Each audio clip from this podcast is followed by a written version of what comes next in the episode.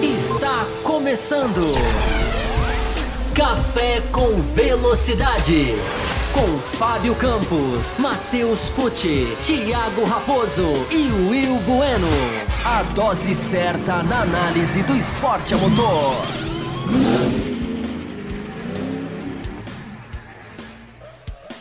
Para você ligado no Café com Velocidade, você que tem sempre encontro marcado aqui com a nossa análise crítica, o nosso jornalismo diferenciado, enfim, as nossas informações, a nossa discussão de toda segunda-feira, também às quintas-feiras a partir de agora. Hoje é uma edição expresso, uma live expresso, que significa que os meus colegas me abandonaram e eu vou fazer junto com vocês. Comecei do nada, vocês viram? Peguei vocês todos desprevenidos para vocês mandarem as perguntas de vocês. Olha, eu já vou dar a real aqui qual que é, tá? A gente tem alguns e-mails aqui que eu deixei hoje no celular para facilitar a minha vida não, não vai facilitar muito, eu vou me enrolar, mas zerar alguns e-mails e principalmente bater um papo com vocês no chat, né, para gente debater GP de Abu Dhabi, Max Verstappen, tem muita coisa que a gente não falou, né, cara, na segunda-feira sobre Raikkonen, sobre isso, se vocês quiserem saber. Né? Tem bastidores da Sky Sports, cara, super transmissão que a Sky Sports fez nesse final de semana. É uma coisa bacana também da gente colocar aqui. E as perguntas de vocês, né? Que vocês vão, eu tenho certeza, já estou até vendo, tem pergunta legal aqui no chat. E a gente vai começar a discutir para você participar aqui do Café com Velocidade e a gente, enfim, colocar mais sobre GP de Abu Dhabi na conversa, porque cá entre nós, né? Foi uma corrida que não vai ser esquecida tão cedo, né? Então nós vamos discutir aqui o GP de Abu Dhabi. Deixa eu lembrar aqui que você pode acompanhar é, o nosso programa e apoiar, né, fazer entrar aqui no nosso Apoia-se e fazer o seu apoio, se filiar na forma de pagamento que você quiser, ter a sua contribuição mensal no valor que você quiser, né? Tá aqui na tela o apoia.se barra café com velocidade. E você tem lá as três faixas, as faixas de premiação. É, tem também aqui, você pode se tornar membro do nosso canal, nem ajeitei a câmera direito, mas se bem que não tá ruim, não. É, você pode se tornar membro do nosso canal aqui no YouTube, que você também tem as mesmas facilidades de quem apoia aqui nesse endereço. E você pode fazer, evidentemente, uma coisa que nos deu muito certo na segunda-feira, muita gente ajudou, que é o seu superchat para você participar, para você mandar aqui a sua pergunta. Eu vou tentar ler perguntas com e sem superchat hoje, mas a gente né, privilegia as perguntas do superchat, né, elabora mais sobre elas, enfim, faz um resumo maior resumo maior é bom, né? Mas faz, um, faz uma análise maior das perguntas que podem vir aqui para o Superchat. A gente está vindo de uma audiência muito boa, a gente bateu o nosso recorde na segunda-feira passada. Para uma edição de segunda-feira, chegamos a 10 mil acessos, uma coisa que nos deixou muito feliz. E por isso essa essa essa live hoje está ganhando, tá ganhando forma. O Geraldo está aqui no chat perguntando cadê o áudio? Vocês não estão me ouvindo? Como está o nosso áudio? O áudio não está sendo não está sendo captado, dá um retorno aí, galera. Estão me ouvindo bem? Ou estão me ouvindo baixo? É, enquanto isso, eu vou puxar, vou começar a puxar os nossos e-mails aqui. Vocês preparem as perguntas, porque nós já vamos, nós já vamos emendar aqui GP de Abu Dhabi, polêmica, Michael Masi. Nossa, tem muita coisa para falar do Michael Masi. Eu vou trazer também perguntas. Tá ok, o áudio, obrigado, Vitor, Fabiano. É, eu vou aqui tentar trazer umas perguntas do Twitter também. Nossa, o Twitter foi uma explosão esses, nesses dias de ataques, polêmicas.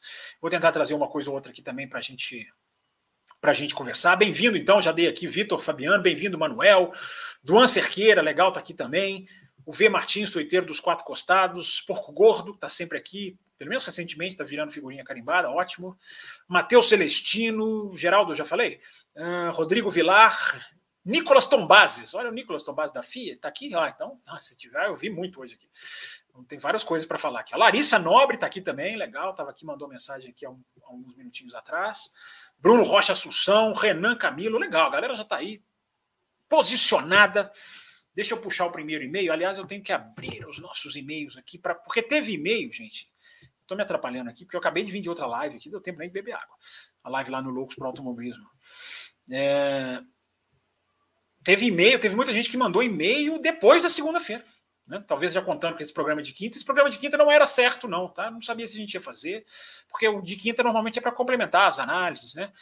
Só que como a gente teve 10 mil acessos, mereceram, né? Vocês mereceram, vocês ajudaram. Aliás, tem isso também, né? Se você não quer contribuir, se você não pode contribuir, você pode dar o seu like, né? Você pode deixar aqui o seu like para que o YouTube nos ajude a tar, estar, estarmos mais visíveis né? na, na plataforma isso também tem ajudado muito, cara. A gente tem, a gente tem ficado bem visível de acordo com os dados do YouTube.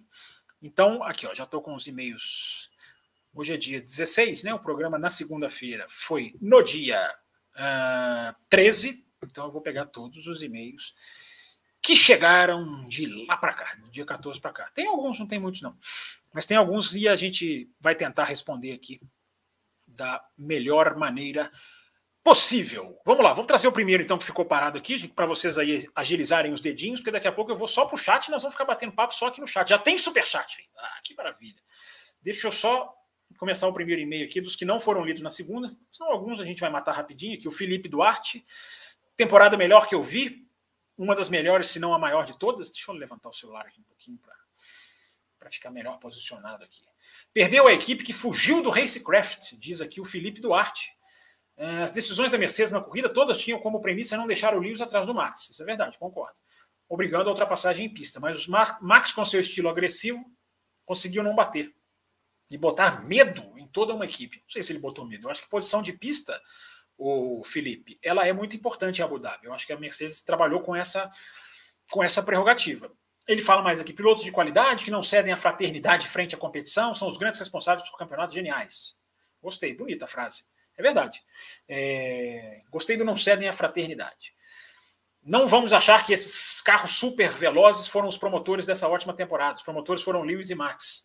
É verdade. O carro entregou, já, eu já falei, né? O carro que agora já se despediu, né? É, a galera que gosta da contagem regressiva, acabou, chegamos no zero, acabou o carro, nunca mais volta. Mas esse carro entregou até mais é, de 2017, quando ele foi criado. Quem escuta, não vai ter ninguém aqui, né? Mas deve, quem escuta o Loucos desde 2016 ou antes disso, a gente já criticava esse carro em 2016, antes dele estrear, porque a premissa dele era ser mais rápido, ser mais downforce.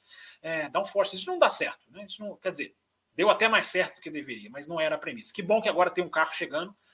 Eu já sei que tem até perguntas de 2022 aqui. Que bom que tem um carro chegando desenhado para ultrapassar. Não significa que está tudo certo, que o carro já vai estrear, a primeira corrida do ano vai ser um show, mas existe ali agora uma base boa para se trabalhar. Obrigado pelo e-mail, Felipe Duarte, mais aqui o do Alexandre Sayar um gênio bateu o maior de todos. E todo gênio merece ter sorte além de talento. O que, opina, o que opinam? É, eu acho que assim, a questão não foi tanto sorte, né? Houve o procedimento todo da FIA, isso foge, isso vai além da sorte.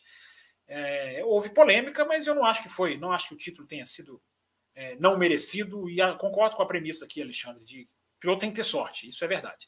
Mas a Abu Dhabi não foi sorte, né? É, foi o procedimento lá que a gente vai falar. Aqui, ó, já tá falando dele também. Ó, já tô zerando os e-mails, cara. Já tô chegando, já tô chegando à metade aqui, ó. Matheus Mendonça, boa noite. Uh, eu queria apenas explicitar o meu sentimento. Como alguém que torceu para o Verstappen o ano todo, fiquei feliz pelo título, porém não posso negar que, ao menos na minha visão, o esforço de manter o show, a FIA, os comissários e o Michael Masi tomaram decisões horríveis no campeonato, infelizmente na última corrida. Apesar de eu achar que o Verstappen mais merecedor do título, é, é, uma, é complexo dizer que o Hamilton não foi prejudicado. Se estiver errado, por favor, me corrijam. O que, deve, o que deveria prevalecer? Um campeonato decidido no safety car, mas dentro do regulamento, ou um campeonato parcial, numa última volta decidida na pista entre os pilotos? Pois é, Matheus Mendonça, o, a questão do regulamento é que o regulamento é errado. O regulamento, na minha opinião, ele é dúbio, ele é uma, uma, uma, uma um ponto anula o outro. Né? O regulamento diz claramente pilotos têm que passar, todos os safety cars, tem, tem os safety todos os retardatários têm que passar o safety car, tem que esperar uma volta. Mas aí, ao mesmo tempo, ele tem lá um, um item 15.3 em que o, tá, ele está escrito lá, o cara tem overriding authority. Ou seja, a palavrinha overriding, que quer dizer meio que suprema, que se sobrepõe, uma, uma coisa mais ou menos nessa linha, cara, vai, você vai contestar legalmente isso, você vai brigar, vai ser advogado. Eu não sou advogado. Mas eu acho que muito do que aconteceu no domingo foi por causa do regulamento. Eu preferia que acontecesse o que aconteceu do que terminar em bandeira amarela.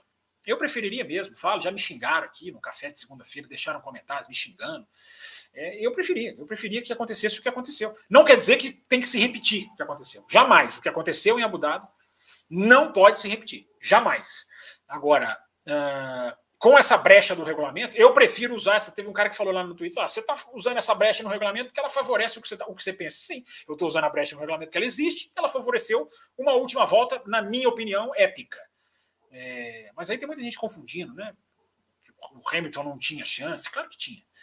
Mas a gente pode discutir sobre isso aqui daqui a pouco ao, ao longo da nossa live. É, então eu preferi o campeonato como foi decidido. Gente, a gente tem que pensar nos caras que estavam lá em Abu Dhabi, pagaram um avião, pagaram um hotel. É, se o regulamento é duplo, se não houvesse o item 15.3, eu estaria rigorosamente contra até a existência dessa corrida. Cancela a corrida. Mas existe o tal do 15.3 lá, meu amigo. O cara pode fazer o que ele quiser. Não deveria fazer errado como fez, atabalhoado como fez. Mas o regulamento, para mim, é o principal culpado. Né? Pergunta para o Fábio Campos, manda aqui o Daniel Pedrada. O Hamilton para de correr esse ano, na sua opinião, ou ele vai em busca de ultrapassar o Schumacher em número de títulos? E a Mercedes, caso, caso ele, Hamilton. Uh, cadê? Perdi tudo aqui. E a Mercedes, caso ele, Hamilton, fique para o próximo ano, tem chance de dar o título a ele? Tem. Mercedes não dá para não dá para desconsiderar a Mercedes nunca, né, né Daniel? É, é, na sua opinião, ele vai em busca de ultrapassar o Schumacher, né? Que ele perguntou. Acho que vai, o Hamilton vai continuar.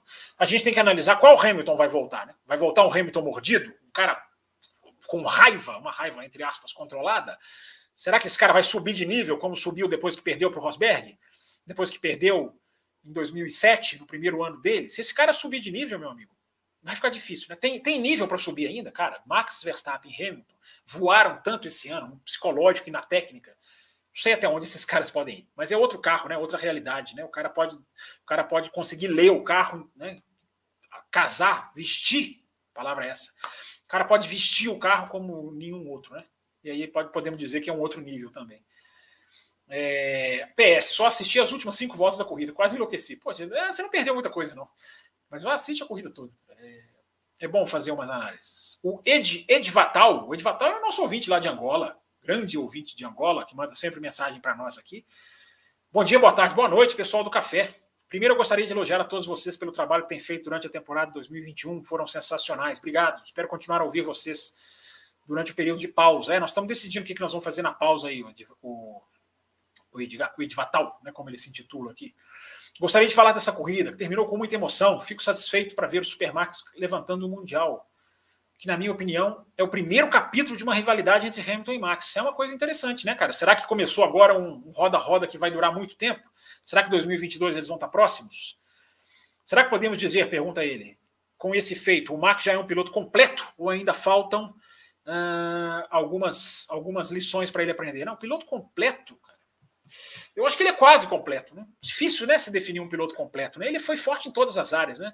O Verstappen, em todas as corridas esse ano, em que ele não foi batido ou não estourou o pneu, ou não bateu ali naquele 50-50 né, com Hamilton e Silverstone, ele chegou em primeiro ou segundo. Isso é, meu Deus, isso é assustador. E ele termina aqui, ó, o sete vezes campeão do mundo. O que vocês acham que será a postura dele na próxima temporada? Né? Essa pergunta que eu acabei de fazer, como que ele volta? Né? Sem esquecer de um dos meus pilotos favoritos, Carlos Sainz, né, que o Will Bueno adora elogiar aqui, mais uma daquelas grandes exibições silenciosas. Em sua primeira temporada bateu o Charles, bateu em pontos, né? Acho que o Charles foi, fez, teve mais brilho, mas bateu em pontos, você tem razão. Qual o tamanho do Sainz? Ele sugere aqui a gente fazer um café. Qual o tamanho do Sainz? Não, não faço qual o tamanho. Aqui não tem nada de tamanho. Quem gosta de tamanho é raposo. É um complexo aí com isso. Vitor Cotrim. Grande campeonato, final absolutamente limpa, diz ele aqui. Só posso dizer que Mercedes entregou o título ao Max as duas vezes.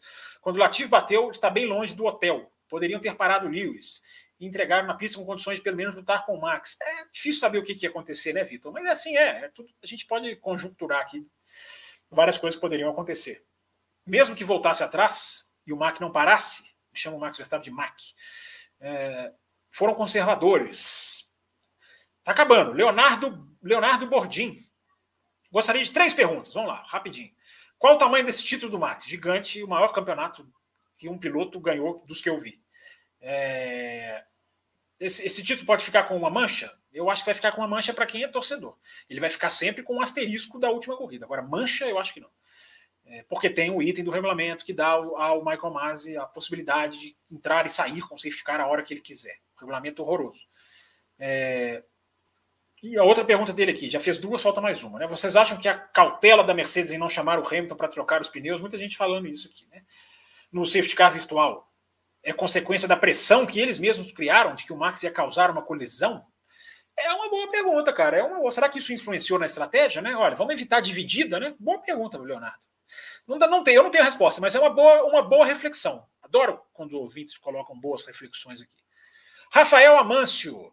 Ainda estou emocionado com esse fim de campeonato. Antes, Raposo, esse programa de hoje tinha que durar ao menos três horas. É, vai durar, Rafael, porque a gente fez duas horas na segunda e vamos fazer no mínimo uma hora aqui, né? Minha pergunta hoje é sobre o que aconteceu fora da pista. Mesmo torcendo para o Hamilton, achei incrível a última volta, mas me preocupa os recursos protocolados pela Mercedes. É... Enfim, a gente teve essa novidade hoje, né, gente? Que a Mercedes desistiu e não vai, não vai seguir com a briga. Todo mundo esperava que isso acontecesse, né? os caras não iam levar a ferro e fogo. É, a questão é saber o que foi negociado né, para a Mercedes pegar leve. Né? O, que, que, eles, o que, que eles vão dar para a Mercedes em troca, o que, que a Mercedes pediu. Enfim, a gente vai falar sobre isso também. André Almeida, boa noite, amigos do café. Direção de prova bagunçou demais a mudança de decisão, concordo. O vai, não vai, foi horroroso. Ele diz aqui: a meu ver, a melhor situação ali seria a bandeira vermelha. Eu também acho que a melhor seria vermelha, mas não dá para exigir que tenha sido vermelha, porque não tinha, não tinha, não tinha desculpa para ter vermelha. Tinha a situação em que encaixam as bandeiras vermelhas. Tem que ter. É isso que eu estou pedindo desde domingo.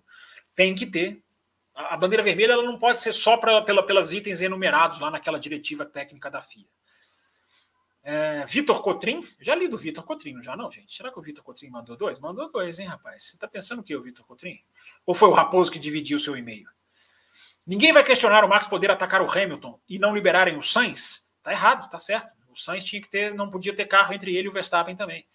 Eu concordo com você. Não invalida o título do Verstappen, não invalida a briga dos dois. Mas não quer dizer que foi foi um procedimento certo, né? O procedimento foi errado. Martinez, só isso. Martinez o nome dele. Pronto, mais nada. É, gostaria de mudar um pouco o assunto. A Honda, quando voltou à Fórmula 1, voltou fornecendo motores à McLaren. Verdadeiro desastre. 2015 para 2021, um salto absurdo de performance, potência, confiabilidade. Como disse seu slogan, Honda, the power of the dreams. É, vou ligar para a Honda lá pedir um patrocínio aí depois dessa aqui. Né? Honda não só sonhou, mas trabalhou muito nos sete anos para alcançar o topo. Legal, gostei, Martinez. Um bom reconhecimento. A Honda realmente era uma lástima e virou um motor fortíssimo. Né? Melhor do que o Mercedes, porque se o Mercedes é mais rápido, olha os problemas de confiabilidade que o motor Mercedes teve. Né? É, o Verstappen, se não fosse a batida de Silverstone, ou a da Hungria, não é de Silverstone, o Pérez foi a batida da Hungria. O Verstappen era capaz de completar o ano com quatro motores, sem precisar estourar. Né? A gente nunca vai saber, mas passou muito perto disso. Uh, a mudança foi feita para que a Red Bull volte a conquistar títulos. Está falando que mudança no regulamento? Como a Honda conseguiu virar esse jogo? Onde foi o maior acerto dessa parceria com a RBR? Eu acho que o acerto foi trabalhar em conjunto, né? Assim, chassi, motor, a RBR fez uma coisa. RBR, você chamou de RBR, agora estou chamando também. A Red Bull fez uma coisa muito interessante quando eles fizeram a parceria, né? O Adrian Newey virou para virou para para Honda e falou: olha, cara, faça um motor que vocês consideram melhor. Ao invés daquela discussão da McLaren, o motor não cabe no chassi, tem que, tem que mudar, tem que redesenhar a, a, a Red Bull. Percebendo isso, esperta que, que é, falou: cara, faça um motor que vocês possam fazer o melhor possível. Não se preocupem com medidas de altura, de tamanho, de peso. Claro que eles se preocupam com peso sempre. Mas é, a Red Bull deu essa liberdade para a Honda trabalhar, né? E eu acho que começou aí. Claro que não foi só isso. Começou aí a, a Honda e a, e a Red Bull a darem certo. Mas é isso aí, bem registrado aqui. É... Já vou, vou ler mais um aqui, daqui a pouco já vou voltar para o chat aqui, porque senão vai acumular muita pergunta no chat. Né? Jorge Barbosa, salve equipe do Café com Velocidade. É... Gente, o Raposo está no chat aqui falando que o tempo acabou. Eu bloqueio, cara. Como é que eu bloqueio? Se alguém me falar como é que eu bloqueio, eu bloqueio ele. É, Jorge Barbosa, esperam até a última volta para liberar, sendo que já poderiam ter sido liberados com uma volta antes. Poderiam mesmo. Poderiam dar a bandeira vermelha, como já foi feito anteriormente. Não numa situação como essa, Jorge. Todas as bandeiras vermelhas têm situação diferente dessa. Ou tem detrito na pista, ou carro médico, ou clima, ou barreira variada. Não tinha nenhum item desse nessa corrida. Se ele desse bandeira vermelha, eu já falei 200 vezes, eu não acharia ruim. Pelo contrário, muito melhor. Mas o cara precisa de uma justificativa técnica para dar bandeira vermelha, para não ter discussão. A Red Bull ia atrás do cara, no pescoço do cara. Por que você deu bandeira vermelha? Não tem situação de bandeira vermelha. Enfim, ia ter reclamação do mesmo jeito. Mas eu não acho que seria. Eu não reclamaria, não. Concordo, coloquei isso no Twitter. Uh, liberaram os carros só para o Verstappen ficar atrás do Hamilton. Por que nem esperaram eles tirarem a volta? Porque senão não daria tempo, Jorge. É, foi atabalhoado, mas foi, essa foi a razão.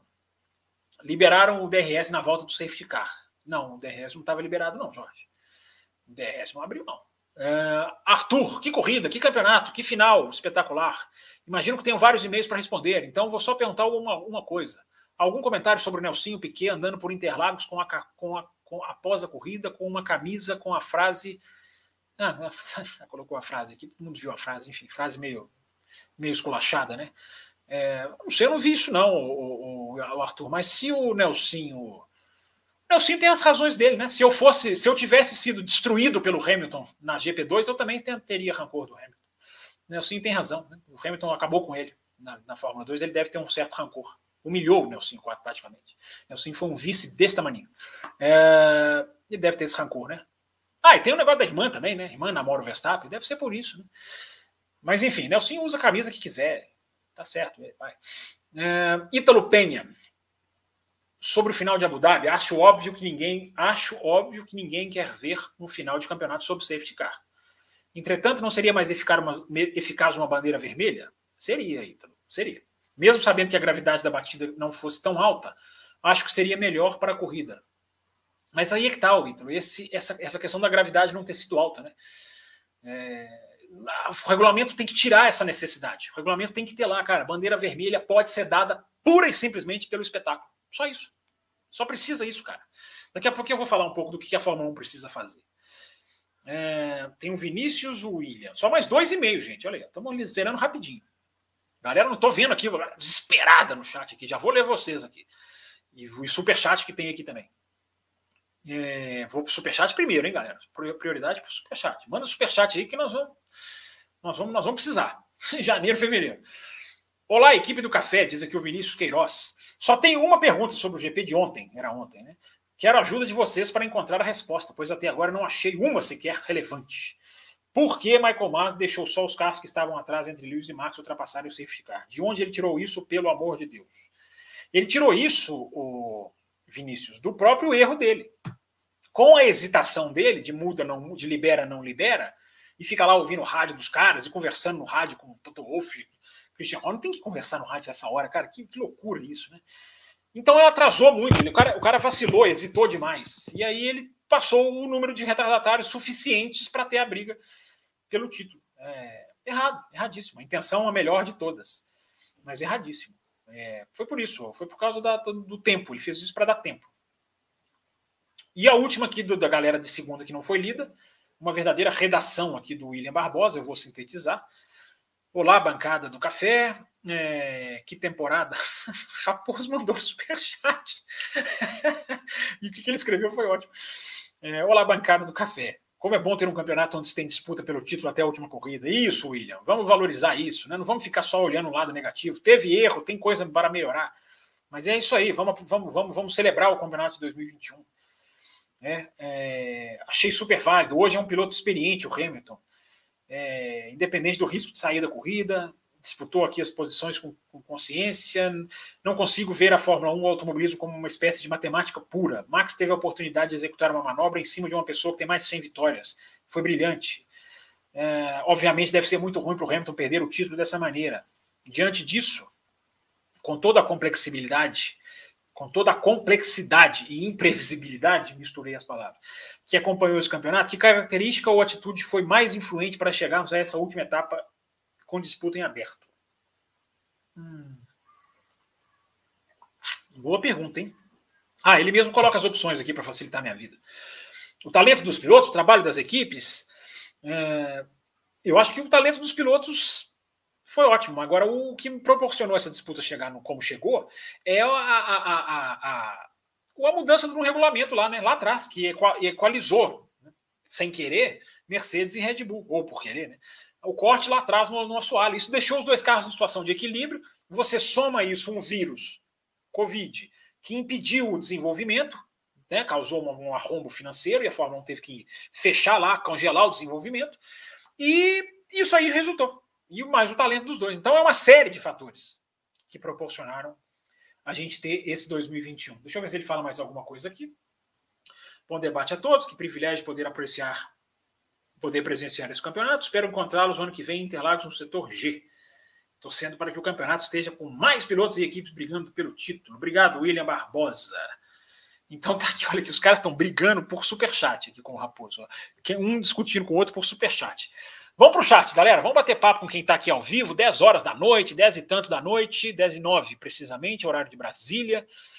Galera, ó, coloquei uma pergunta na tela, na tela sem querer. Daqui a pouco eu vou pôr ela de novo aqui. É, deixa eu subir lá para o superchat primeiro, né? Superchats são prioridades e a gente vai começar a debater aqui. É, voltei lá para cima, cara, antes do superchat. Flávio Campos, não, meu nome não é Flávio Campos, meu nome é Fábio Campos, Bruno.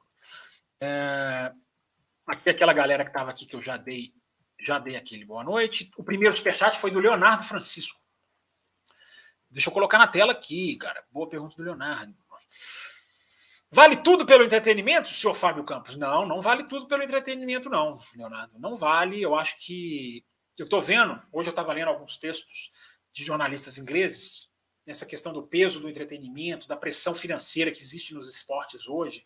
Eu acho que essa discussão está 10 anos atrasada, né? O peso do entretenimento tem que ser a discussão contra o DRS. Né? Primeiro de tudo, o DRS para mim é o claro, claro artifício que vem para colocar o entretenimento acima do esporte, porque um anula o outro. Eu não acho que essa questão se aplica tanto ao Abu Dhabi, Leonardo Francisco, eu acho que você vai discordar de mim, porque existe o tal item lá do regulamento que dá ao diretor de prova o poder de fazer o que ele fez. É, não, não, quer dizer que ele deveria ter feito da forma como ele fez. Eu acho que última volta, como a gente teve, não é um entretenimento forçado. Foi feito de uma maneira atabalhoada. Agora, não é simplesmente a existência da última volta. Né? Eu acho que a gente tem que saber separar muito bem as coisas. Mas obrigado pelo seu superchat. Eu acho que não. Não vale tudo pelo entretenimento, mas eu acho que não é exatamente assim esbarra nessa discussão Abu Dhabi, mas não é puro e simples assim, não. Tem um regulamento e o cara botou os dois caras para competir. Não foi favas contadas, porque o Hamilton brigou da, ult, da curva 5 até a curva 9. Isso para mim não é favas contadas. E o Michael Masi não tem que se preocupar com um pneu de um nem de outro. Tem muita gente também achando que ele tinha que ter dado bandeira vermelha para ser justo. Diretor de prova não tem que ser justo. Ele tem que executar corretamente a função dele, de liberar a pista com segurança. E ele não executou plenamente da forma correta. Vamos lá, vamos pegar perguntas aqui, hein? Tem, já vou chegar nos outros superchats aqui. Como eu estou correndo atrás de voltando dos e-mails, eu vou ter que subir e descer aqui. Ó. O superchat do Raposo. É, ele manda aqui, ninguém manda o superchat, encerra. E ele foi absolutamente. Ele foi superado pelo grande Pablo Brenner, que está sempre aqui com a gente, que mandou mais valor acima do Raposo. E disse: encerra não, vai dormir, Raposo. Então, com esse superchat do Pablo Brenner, eu sigo aqui agora lendo as perguntas, mandando o Raposo ir dormir. O cara não participa da live e fica ali, né, cara? Só, só, só querendo acabar com a nossa diversão. Tiago Santos, vamos lá, não tem superchat, eu vou priorizar. Agora eu vou priorizar a galera aqui. Quem mandar superchat, passa na frente. DRS acabará? Boa pergunta, Tiago. Não oficialmente, né? Oficialmente ele está no carro. Né? A gente não sabe ainda nem a distância que vai abrir, se ele vai abrir mais centímetros do que ele abre hoje. É uma asa traseira completamente diferente. É, ele vai ter que mudar, gente. O DRS, eu já, tenho, eu já tenho falado isso nesse restinho de ano. Não tem como o DRS ser como ele é hoje. Não vai ter como, porque vai ficar muito escancarado, vai ficar muito vergonhoso. Você põe, você joga fora um carro, traz um carro novo, estuda, divulga, faz apresentação, planeja efeito solo. Se o, se o carro continuar precisando do DRS da mesma maneira, vai ficar muito feio. Então não tem como ser da mesma maneira. Ou diminui a, a potência do negócio, ou joga ele fora, que é a opção, evidentemente, que eu prefiro. Agora, o que me dá uma certa tranquilidade para falar nesse assunto é que ele não vai ser a mesma coisa. Não tem como ele ser a mesma coisa, porque vai ficar muito feio. A gente, a gente fica vendo pessoas ultrapassarem as outras no meio da reta. É, Tiago Santos, FI errou para todos os lados nessa temporada, sejamos honestos. É verdade, errou mesmo. Aquele que eu tinha posto sem querer na tela aqui, ó. Geraldo, Liberty, Liberty Media achou o real problema da Fórmula 1, desenvolvimento demais. Mas o problema é que não foi a Liberty Media, foi o vírus que, que causou isso, Geraldo. Mas é isso aí, desenvolvimento demais, competição de membros. Perfeita a sua colocação. Então, esse é o tipo de reflexão que eu acho legal o Café com Velocidade trazer, que é o nosso diferencial. Isso não pode ser passado assim desapercebido. Olha, olha o que um campeonato sem desenvolvimento é, é capaz de gerar Claro que se você começa um campeonato com uma equipe muito na frente da outra, mesmo sem desenvolvimento, não vai ter graça nenhuma. Mas quando você trabalha pelo equilíbrio, isso não foi feito, foi tudo obra do acaso. Né? Vírus, fecha a fábrica, proíbe o desenvolvimento, congela o pneu Pirelli. Nós estamos, nós terminamos 2021 com o mesmo pneu de 2019, né? Assim, conceitualmente, claro que a Pirelli foi reforçando a estrutura aqui, mudando um pouquinho ali, mas pneu mesmo é a base é o mesmo de 2019. Então isso aí é, mostra como que um campeonato sem desenvolvimento e, e, bem trabalhado lá no começo, que não foi o caso, mas se for, é muito melhor. Muito boa a colocação do Geraldo, muito boa a reflexão do Geraldo. É, se você se você briga para nivelar o seu campeonato, você não precisa do desenvolvimento. O desenvolvimento ele vai agradar quem? As 10 equipes que estão lá, ou as 3, 4 montadoras que estão lá. O que, que é mais importante? Você agradar as montadoras ou agradar os milhões de fãs que estão assistindo? Muito boa reflexão, Geraldo. Desenvolvimento não é tudo. É, ele é necessário, não estou falando para acabar com o desenvolvimento na Fórmula 1, mas esse ano mostra como que você controlar o desenvolvimento pode ser um tiro, como é que é? Tiro no pé não, é o contrário, tiro no pé do outro, sei lá. Não tiro no pé. Ao contrário de tiro no pé, pode ser super positivo. Ultra Esportes, grande Ultra Esportes multimídia, né? Tá lá no Twitter, o arroba, o arroba ele tá lá com Ultra Esportes multimídia, eu esqueci arroba qual é, desculpa, Ultra Esportes. É, Fábio, com os carros do ano que vem, tu acha que o carro médio vai conseguir passar carro é, é, bem colando atrás em uma curva de alta, caso o piloto do carro bom não entre na curva na, na melhor trajetória? Essa é a grande expectativa, né, Ultra Esportes? A gente vai ver como que esse carro consegue seguir ao outro, quanto que esse carro vai conseguir vir de trás, né? qual que vai ser a distância ideal e esse carro vai conseguir ali fazer uma ultrapassagem. Será, essa pergunta sua é muito boa, será que um carro melhor vai ser superado por um carro pior, puramente pelo efeito não, não do não downforce, né? da não, da, do, do, do, de um vácuo diferente do downforce que prejudica, sem o downforce que prejudica? Muito boa pergunta. Vocês estão bem nas perguntas hoje, hein, gente? Assim, assim nós vamos, nós vamos, assim nós vamos virar a noite aqui. Hein? Tá brincando, virar a noite não, né? William Alves, tuiteiro dos quatro costados. Se a Red Bull faz o que a, o que a Mercedes fez em não ir ao evento, qual seria a reação da imprensa? Não sei, William Alves. Esse evento é mais simbólico, né? Acho que não acho que seria grande. Lá no regulamento da Fórmula 1, quem está em primeiro, segundo ou terceiro tem que comparecer ao evento. Mas, enfim, isso aí eu acho que é meio detalhe, né? É, a Mercedes não compareceu, né? não quis comparecer, em protesto. É... Lucas Campos. Ah, com esse sobrenome aqui tinha que ser uma boa pergunta, né? Verstappen já está na prateleira mais alta do automobilismo junto a outras lendas. Cara, ele, ele, eu acho que ainda outras lendas ele tem que ficar mais lendário, né? Com perdão da redundância. Eu acho que tecnicamente, e cara, impressionante o fenômeno desse cara, né? Ele já está lá entre os tops. Agora, aonde ele vai assentar, em qual prateleira ele vai se encaixar, aí depende de mais anos, mais campeonatos, enfim, mais disputas de título, se vai ganhar, se vai perder. Agora, a pergunta é muito boa, porque em termos de braço, estou gostando muito das perguntas, gente, vamos manter esse nível aí, legal. É, em termos de braço, cara, eu acho que o Verstappen é muito fenomenal, muito fenomenal. Um título é pouco, cara, para um cara que já está sete anos na Fórmula 1. Em termos de braço. Agora, se ele já é uma lenda, eu acho um pouquinho cedo. Vamos deixar a carreira dele rodar mais um pouquinho pode mais tempo ainda. Uh, Bruno Noronha. Bandeira vermelha logo após a batida seria o ideal. E justo, o melhor venceria. Ideal, você pode até dizer, Bruno, justo não é culpa do Masi. Né? O cara não tem que tomar decisão para ser justo. Ele não pode pensar em estratégia. Ah, aquele cara já, já pensa. Gente, vamos lá. Já pensaram se o diretor de prova começa a tomar decisão desse jeito? Olha, aquele cara ali já o Gasly, cara, o Gasly acabou de parar. Então, se eu der a bandeira vermelha, eu vou acabar com a corrida dele. O Ricardo, hum, cara, a equipe tá pronta. Tô vendo a equipe pronta nos boxes. Vou segurar uma. Não existe, cara, não existe. O diretor de prova não pode preocupar com estratégia. Quer culpar a justiça? Culpa a Mercedes por não parar, não trocar pneu. Isso não. Pode, podemos culpar o Michael Masi pelos erros de procedimento dele, que foram claramente errados. Agora, seria o mais justo? Ele não tem que fazer o que é o mais justo. Tinha que fazer o melhor jeito de reiniciar a prova. Nisso ele errou. Mas a intenção, para mim, é, vale com a brecha no regulamento que ele pode fazer o que ele quiser. Se ele pode fazer o que ele quiser, o problema é o regulamento dizer coisas diferentes. Né? Isso não é justo com, com o torcedor, com as equipes, não é justo. Uh, se a Red Bull. Fa... Aqui, essa pergunta do William, eu já li. Gostando muito das perguntas hoje, gente. As três, quatro que eu coloquei na tela aqui.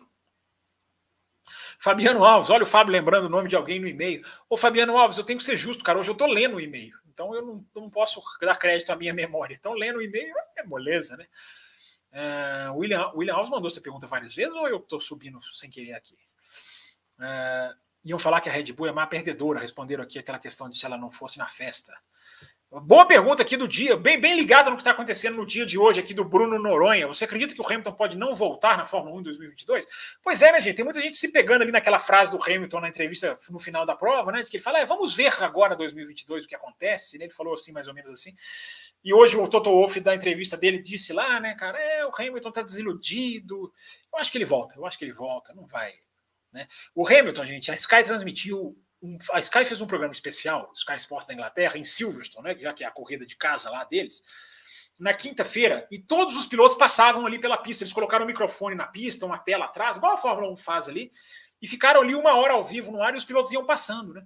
E eu não me esqueço do Hamilton naquela, nesse dia, que o Hamilton ele deu uma entrevista para a Sky ali. Quem que era que estava? Era o Button, o Rio, não sei quem estava, não lembro. E o Hamilton falou assim: ele até abriu o braço, ele falou assim, cara, você acha que 2022, na hora que os carros são para ultrapassar, você acha que eu ia sair? Ele fala desse jeito, cara. Ele chega a abrir o braço e fala: você acha que eu ia sair da Fórmula 1 agora? Então eu acho que esse sentimento vai prevalecer, eu acho que ele não vai abandonar, não. Por mais que ele esteja sentido agora, né, pé da vida. Aliás, deixa eu falar uma coisa aqui também, que eu falei, já falei hoje, mas falar com vocês aqui. É, eu acho que a grandeza do Hamilton tá muito mais bonita nessa terça, quarta, quinta do que ali naquele pós-corrida, que foi legal que ele fez, olha lá, deu um abraço no Verstappen, deu uma entrevista. Mas eu acho que a grandeza dele nesses dias está muito mais legal, porque ele podia estar tá nas redes sociais atacando, fui roubado, fui prejudicado, a FIA, ele podia estar tá xingando o Masi, xingando não, né? Porque o Hamilton ele é bem educado. Ele podia estar tá criticando o Masi, ele está sereno, cara. Eu estou achando isso muito legal. Né? Os torcedores dele, né? É, como é que se diz? É, exaltadíssimos, dando piti. Os torcedores do Max Verstappen, os torcedores do Max Verstappen também, né, alguns chatíssimos, dando piti também. É, e o Hamilton não está pondo lenha na fogueira. Eu acho muito bonita essa postura do Hamilton nas redes sociais. Eu acho que está mais bonita do que era na corrida. Ele podia estar tá nesses dias remoendo a derrota, ele está, né? Mas ele podia estar tá publicando isso. E eu estou achando legal, cara. Ele não está atacando. Dizem até que ele junto com a, o comunicado da Mercedes diz, né, em conjunto com o Hamilton, preferimos não ganhar, não brigar pelo campeonato na justiça. Grande postura do Hamilton, principalmente por estar moderado nas redes sociais. Tem superchat, superchat passa na frente. Uh, Bruno Rocha. Não estou conseguindo colocar na tela aqui, Bruno Rocha. Peraí. Deixa eu colocar, deixa eu tentar colocar na tela aqui. Eu estou vendo o seu superchat, mas não estou conseguindo colocá-lo na tela. É, peraí, eu vou conseguir, eu vou conseguir. Uma hora a gente consegue aqui. É, aqui, ó, vou conseguir agora. Aqui, achei ele aqui. Bruno Rocha, obrigado pelo superchat, Bruno Rocha. Campos, que dia vai ter a parte 2 do programa 358 sobre Le Mans, hein, cara? Gostei, Bruno. Vamos fazer, cara. Podia fazer um programa falando de, uma, de, de tudo menos Fórmula 1, né? É, eu tenho vontade de falar sobre Le Mans, cara. Eu gosto muito de Le Mans. Boa pergunta. E ele tá. E, cara, você achou esse programa 358, cara? Onde você achou esse programa? Tô... A gente não consegue acessar os programas antigos, cara. Se você conseguiu, você tá puxando de memória ou você conseguiu acessar? Manda dica aí, cara. O Will Bueno acabou com o nosso acervo histórico. Entendeu? Sumiu o nosso acervo na página que criou. Tô brincando, tô brincando, né? O Will criou uma página nova lá que a gente está buscando como acessar ainda. Eu tô brincando com o Will. É... mas se você conseguiu acessar esse 358 aí, dá dica aqui que eu tô querendo acessar uns programas antigos, os cafés expressos que eu fiz lá atrás. Eu tô doido para ouvir, não consigo ouvir. O Will não me ajuda. É, voltando aqui, lá em cima, vamos lá, Superchat tem prioridade, mas eu sub, vamos continuar com as perguntas lá, mandadas aqui a 10 e pouquinho. Fabiano Franco. Você, Fábio, você não acha. Peraí, Fábio, achar e não saber é a mesma coisa. A Mercedes não pode não parar o Hamilton achando que a corrida iria acabar em amarela, não acha? Pois é, Fabiano, essa questão é muito complexa, cara, porque você não pode antever nenhuma decisão de diretor de prova. Você não pode ficar achando. Porque se o Masi não hesita, quem sabe a corrida não poderia ter sido iniciada mesmo com a bandeira amarela? Com tudo sendo cumprido certinho. Porque a hesitação do Masi demorou muito, cara. Entre o Masi falar que não vai liberar e depois falar que vai liberar, a gente tem o rádio do Christian Horner falando a gente só precisa de uma volta, esse absurdo que eu já falei aqui na terça, na segunda-feira. E a gente tem um outro rádio do Verstappen falando, ironizando, né? Falando, ah, é claro que eles não vão tirar os carros. Evidente, é super esperado. Então, eu estou citando esses dois rádios só para tentar fazer uma cronologia do, da demora entre, entre o vou liberar e não vou liberar. Então a equipe Mercedes não pode ficar trabalhando com essa possibilidade. Ao mesmo tempo, a equipe Mercedes não vai esperar que o Masi fosse fazer o que ele fez. Então essa questão é muito complexa. Agora eu acho que a equipe não pode contabilizar, vai acontecer, não vai reiniciar, não vai dar tempo. A equipe nunca pode matematizar isso, cara, porque pode dar tempo, mesmo sem tropeços de diretor de prova. Você não sabe, você não, a gente não sabe. Vamos lá, estou gostando de, de mais das perguntas hoje. É, tão inteligentes, reflexivas. Muito legal fazer essa live. Eu vou oficializar essas lives de quinta na, em 2022. Os caras vão me engolir, vão ter que me engolir lá no, lá no, lá no café. Raposo e Will. É, você acha justo na bandeira vermelha poder trocar pneu? Cara, que pergunta. Eu acho, eu acho que essa regra é muito complexa. Porque é, se você não, não permite trocar pneu, é, você neutraliza o efeito da bandeira vermelha. É, se você não permite trocar pneu, você vai permitir melhor consertar algum carro avariado? Porque se o carro está avariado, eu acho justo que ele seja consertado. É bom para o espetáculo. Né? Aconteceu com o Hamilton nesse, nesse ano em Imola. Né? O Hamilton não estava com o carro avariado. Aí deu bandeira vermelha, ele consertou o carro e recuperou um monte de posição. É legal, eu quero ver um cara recuperando um monte de posição, vocês não querem? Né? Eu sei, tem DRS, essas coisas, mas é outra história. Né? Em Imola, aliás, não teve tanto DRS, né? Tava ali chovendo, né? É, então, cara, essa regra é muito complexa. Tem muita gente dando sugestão, o cara, um Shandok da Sky Sports, ele deu uma sugestão que eu acho interessante. Você pode trocar pneu, mas você tem que trocar pelo mesmo composto. Então você está lá com o amarelo deu bandeira vermelha, você pode colocar outro conjunto de amarelos, porque isso não tiraria a sua obrigatoriedade de parar de novo. É uma ideia interessante, mas se acontecer no final da corrida o cara já cumpriu, a, já, já andou com os dois pneus, aí não vai ter tanto efeito, né? Nenhum. Cara, muito boa pergunta, o, o, o Fukuda. É, eu tenho, eu, cara, eu não cheguei a uma conclusão ainda. Eu acho que se não deixarem trocar pneu, é, Cara, intervenção de prova, você tem que tentar usá-la de uma maneira positiva. Será que, será que vale não usar nada positivo? Ah, congela, ninguém toca no carro, ninguém faz nada, ninguém conserta. Eu acho meio exagerado. Mas ao mesmo tempo é estranho mesmo, né? O cara acabou de parar, aí o outro vai, tem o direito a pegar o pneu novinho. Eu acho que essa regra tem que ser discutida. É bom discutir essa regra. Boa pergunta. Mais uma. É, eu não, se as perguntas ficarem boas assim, com superchat, eu não vou acabar a live hoje, não. Nós vamos, vamos fazer uma live de quatro horas? Não, pensou, Raposo? É, me demite. É, vamos lá, vamos continuar, tá legal. Vamos continuar que tá legal. É, só lembrando aqui, né, gente, para vocês seguirem o café nas redes sociais, né? Pô, vocês também não seguem ninguém, cara. Vocês estão parecendo o Will e o Raposo. É, tá aqui, ó, o Twitter do café, que tá bombando, cara, 3 mil e cacetada lá, já perdi até a conta, cara. A gente passou de 3 mil esse ano, já estamos com 3 mil tanto, muita gente seguindo o café lá. É esse aqui, ó, arroba café velocidade. O Instagram é um pouquinho diferente, arroba café, underline, com underline velocidade. O Instagram também está lá sempre ativo. Então sigam o café nas redes sociais, pô. Vocês não seguem o café nas redes sociais. Entendeu? Superchat para vocês participarem. Vamos lá, vamos lá. Superchat é sempre muito legal. É... Vamos continuar com as perguntas aqui. Hamilton não voltará. Coloca o Jorge aqui, ó. Que isso, Jorge? Deixa eu voltar assim. É... Mas enfim, depois do Rosberg não põe a mão no fogo ninguém mais, né? Vocês lembram do Rosberg? Cara, cinco dias depois, tchau. Mas eu acho que o Hamilton volta. O Hamilton tem. O Hamilton é diferente do Rosberg, né? O Hamilton é mais preparado psicologicamente para aguentar esses anos, essas pancadas. O Rosberg mesmo, eu não estou criticando o Rosberg, não. O Rosberg mesmo falou, não era para mim. Eu cheguei num ponto que eu falei, não, não quero fazer isso de novo.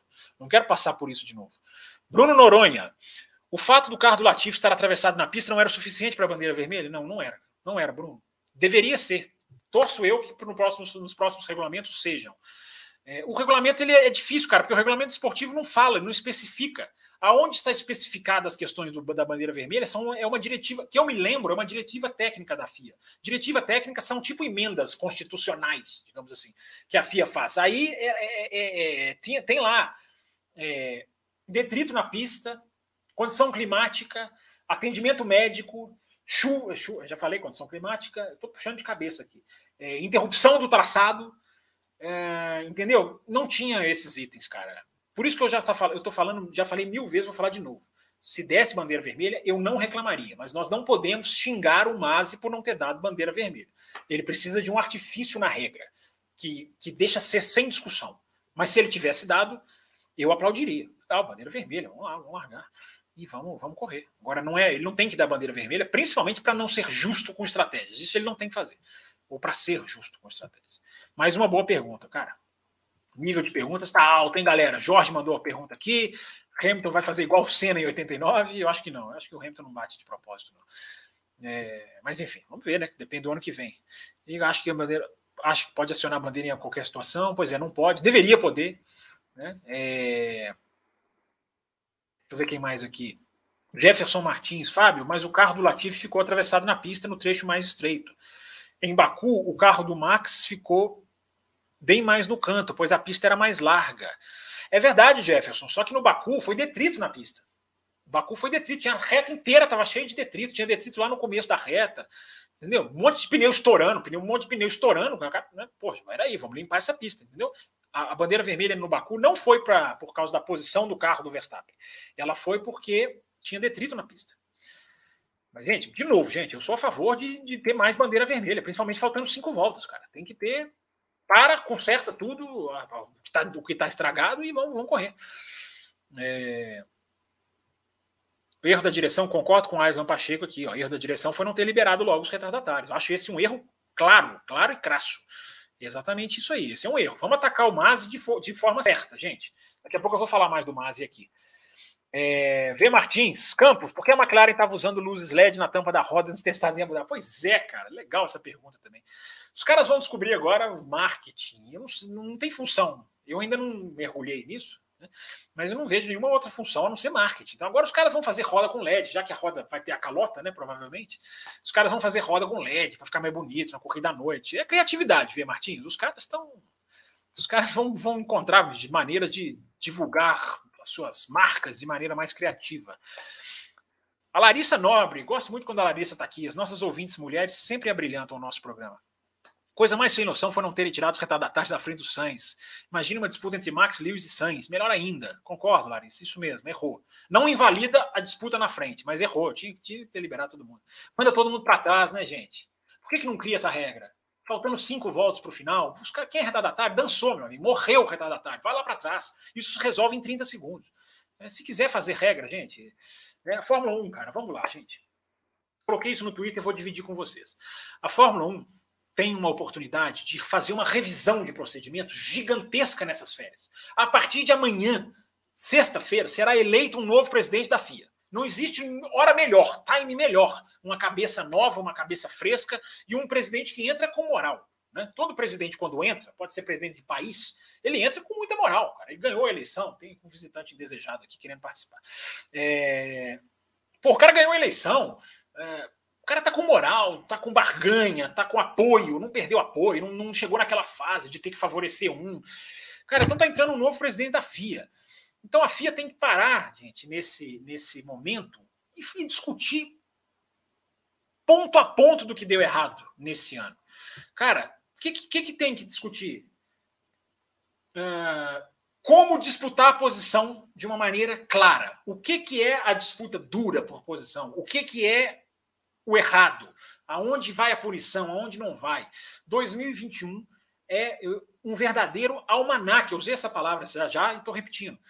2021 é um almanaque de disputa roda-roda. Almanaque, você tem espalhado, você tem por dentro, você tem por fora, você tem toque com zebra, com sem zebra, com brita, sem brita, você tem fechada na largada, você tem um cara que vai defender e sai os dois. Cara, você tem um almanaque, cara. Tem que sentar, pega esses caras na pré-temporada, pega os pilotos na pré-temporada, né, que está todo mundo reunido, senta com os caras por duas horas, fala para todas as assessorias de imprensa, preciso do cara duas horas na, no dia, se não der tempo, preciso de mais duas horas no dia seguinte. Faz igual sala de aula mesmo, gente. Senta os caras numa carteira, os briefings são assim, os caras sentam numa cadeira, numa carteira, pode até levar um caderninho e passa tudo o que aconteceu. O cara começa lá no Bahrein, a ultrapassagem no Verstappen no Hamilton no Bahrein, que ele teve que devolver a posição. Passa de lá, cara, e vai até Abu Dhabi até a manobra de Abu Dhabi, lá da primeira volta de Abu Dhabi. Quer mais? Quando uma, uma condição meteorológica não deixa ter uma corrida, o que, que nós vamos fazer? Vamos alterar o quê? O que, que precisa ser feito para validar, para não distribuir ponto à toa, para que o contrato seja respeitado? Cara, mais uma coisa para sentar. E por último, essa aí de Abu Dhabi. O que, que é uma corrida terminar com bandeira amarela? Por que, que ela não pode? Como nós vamos fazer? Nós vamos estender o número de voltas? Não, nós não podemos estender o número de voltas, porque nós não temos reabastecimento. Então não dá. Então nós vamos fazer a bandeira vermelha? Beleza. Quando entra a bandeira vermelha? Entendeu? O diretor de prova pode dar sem nenhuma prerrogativa. É, quer dizer, né, claro, quando acontecer alguma coisa, não vai parar a prova sem nada. Mas, é, gente, material para discutir tem. Material para discutir tem e tem muito, muito, muito, muito. É, a FIA tem aí uma faca e o queijo na mão para poder, poder discutir. É, deixa eu pegar aqui. Era isso. Pronto. Senão vai cair tudo aqui. Tá tudo quase caindo aqui. Se cair durante a live vai ficar, vai ficar bonito, né? É, então é isso, gente. Eu acho que tem isso para tem muito isso que a, que a Fórmula 1 tem que discutir. É... Pneus onde que eu parei? Eu parei na mensagem da Larissa Nobre, depois tem aqui o Day Brasil. Pneus vermelhos até o Mazepin teria ultrapassado o Lewis, não concordo. O Lewis brigou várias curvas com o Verstappen, eu sei, ele tinha uma condição desfavorável. É... A Islam Pacheco conversando aqui com a Larissa, trocando mensagens. Deixa eu ver se tem mais. Cadê as perguntas aqui, gente? Acabaram as perguntas? É, Fábio, explica de forma fácil essa questão do efeito solo. Ô, cara, quem dera tivesse essa, essa capacidade. Cara, o efeito solo, basicamente, de uma forma bem simplística, é, é o ar, a importância, o, o que sustenta o carro hoje é são as asas em cima. O efeito solo é é a parte de baixo. É o, a, a, a, a, dinâmica influente, digamos assim, é na parte de baixo do carro, não na de cima. Isso é o efeito solo. É, hoje em dia, esse carro que não volta mais, ele é todo baseado na asa que no board, depois na asa traseira, depois ele é todos, ele é, o efeito dele é um efeito de downforce, de cima para baixo. O, quer dizer, esse efeito vai existir sempre, claro. Mas o efeito solo é você joga a toda a, o desenho da fluência do ar, da, da, da, da fluência importante do ar para debaixo do carro. Então, isso é o efeito solo. Por isso que ele é chamado de efeito solo. Né? Então, enfim, deu uma explicação assim, meio sem, sem entrar em grandes detalhes. O Adalto gosta de explicar o efeito solo lá no Loucos, ele explica bem melhor. Mas basicamente é isso, conceitualmente é isso, né, cara? Você trabalhar com ar debaixo do carro, trabalhar com assoalho, mais do que com, com os elementos lá de cima, como, como, é, como ação primordial do ar. Entendeu? Claro que o ar vai bater em todos os lados do carro. Mas você direciona ele. Onde você consegue a sua sustentação aerodinâmica? Por cima ou por baixo? O efeito solo por baixo. Entendeu? Entendeu ou compliquei mais, o Renan? É... Capelli. Será que é o piloto Capelli ou é o Ivan Capelli, aquele jornalista?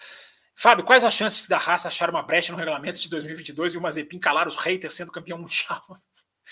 Cara, depois da Brown, né? A gente não pode, a gente não pode negar nada, né? A Brown foi o grande, o grande é, salto de regulamento, né? Cara, a Haas não fez nada no carro desse ano, né? Cara, a Haas ficou lá, né? olhando para 2022. Sei lá, vai que os caras acham, né? A Haas não tem tantos recursos, né? Quanto mais recursos você tem, maior a chance de você ali pesquisar uma coisinha ou outra, né? Agora a Haas tem mais tempo de túnel de vento do que as outras. Ah, sei lá, vai que a Haas é campeão do mundo em 2022. Não dá para dizer que sim, né? Mas também, né, depois da Brown, Vamos ver o que, que a Haas pronta. Agora não tem tantas condições assim estruturais, né? Mas vamos ver, vamos ver. Tomara que faça um carrasco. É... O Alex Tielli aqui, ó. Boa noite, Campos. Boa noite, pessoal. Boa noite, Alex. Coloca aqui, pessoal. Vamos deixar o like. Isso. Vou deixar sua mensagem na tela aqui. O Ultra Sports coloca aqui, ó. Viu que o estoque vai correr no aeroporto do Rio? O que achou disso? Não vi isso, não. Estou por fora da estoque. Estoque vai correr em qual aeroporto? Né? O Santos Dumont, Dumont não cabe, né? né? Vai ter correr lá, vai correr lá no, no, no aeroporto do, do Galeão ou em outro aeroporto? Tô sabendo não, cara. Me pegou desprevenido essa. Thiago GDF está aqui também. Os testes dessa semana teve muito pouca repercussão. É porque esses testes de GDF são muito. Cara, assim, você está testando peças híbridas, né? Peça do carro do ano que vem. O pneu não é o carro desse ano. É muito difícil tirar alguma coisa, né? Um carro que não volta para o ano que vem. É... Enfim, eu acho que eu acho que é por isso, né? Esses testes nunca têm muita repercussão, não. Mas nesse ano, menos ainda. Bruno Rocha. Flávio, bom, não é Fábio. Bruno, não é Flávio, é Fábio. Você acha que agora, com as 23 corridas, ainda é possível ter algum piloto nas 24 horas?